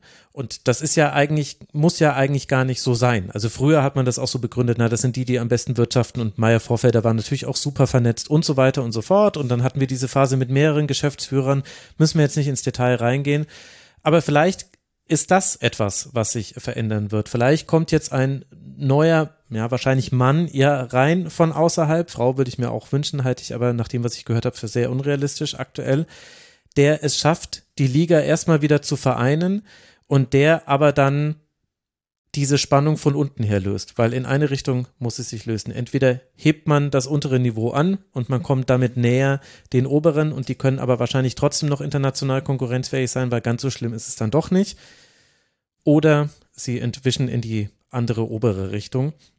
Und ich möchte als letzten O-Ton einmal nochmal Ilja Kenzig einspielen, denn der hat nämlich noch so zwei Aspekte mit angesprochen, die wir jetzt nicht so wirklich mit dabei hatten. Die müssen wir jetzt auch, glaube ich, nicht mehr ausdiskutieren. Aber ich fand es interessant, dass er, der ja auch so nah in diesem ganzen Prozess mit drin war, das noch zur Sprache gebrochen hat, gebracht hat. Und damit kommen wir nämlich am Schluss auch nochmal zu dieser gescheiterten Entscheidung und damit schließt sich dann vielleicht ein zwei Stunden langer Kreis. Hören wir nochmal Ilja Kenzig. Erstmal muss man sagen, kann es durchaus sein, dass einfach wirklich nicht genug Clubs das wollen und äh, dann äh, ist es auch egal, wie es präsentiert wurde, ob, ob auf dem Silbertablett oder äh, etwas sperrig oder das spielt dann keine Rolle. Wenn man sich will, dann will man sich. Aber es kann natürlich auch sein, dass vielleicht sozusagen äh, diejenigen, die es verstanden haben, die muss ich nicht mehr abholen, aber vielleicht diejenigen, die tatsächlich halt Mühe mit der Materie hatten und die da jetzt vielleicht mehr Fragen hatten, dafür war möglicherweise das Ganze auch zu komplex und war auch die DFL in einer suboptimalen Situation, wo man darf das nicht vergessen, immer zwei interimistische Geschäftsführer, die übrigens nebenbei noch äh, der eine äh, um die Champions League kämpft, der andere um äh, die Europa League und, und, und den Pokal noch engagiert ist und die auch massig zu tun haben bei sich zu Hause.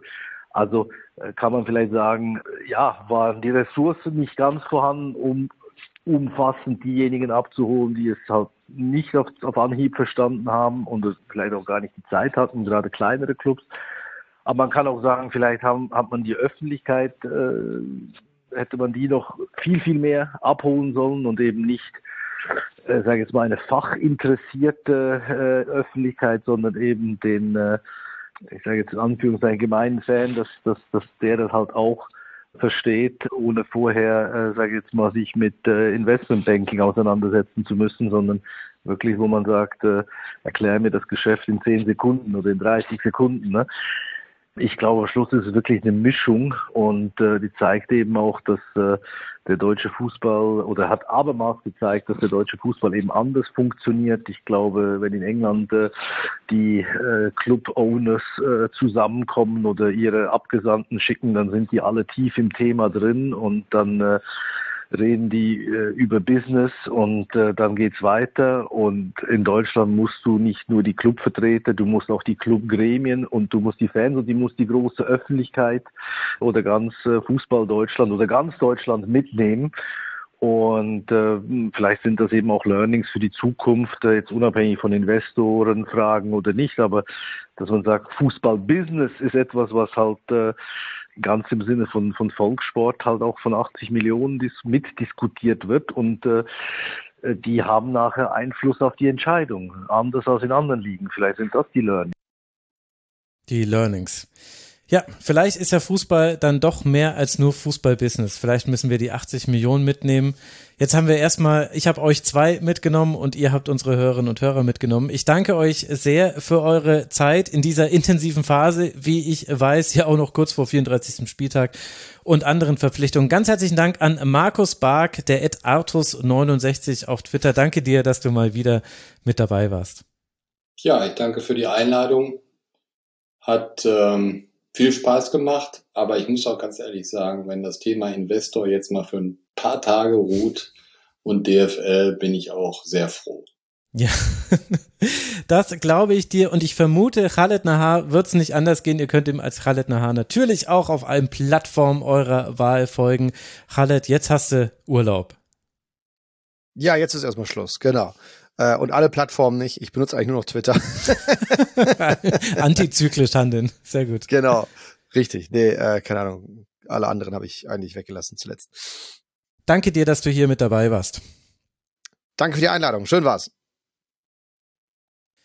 Das war mein Gespräch mit Khaled Nahar und Markus Bark. Ich danke euch sehr für eure Aufmerksamkeit. Ich danke sehr all meinen Gästen, nicht nur diesen beiden, sondern auch Michael Ströll, Andreas Rettig, Ilja Kenzig und all denjenigen, die noch bei ausgeschaltetem Mikrofon mit mir sprechen wollten. Ich bin mir ziemlich sicher, das war nicht das letzte Mal, dass wir über dieses Thema direkt oder indirekt gesprochen haben im Rasenfunk.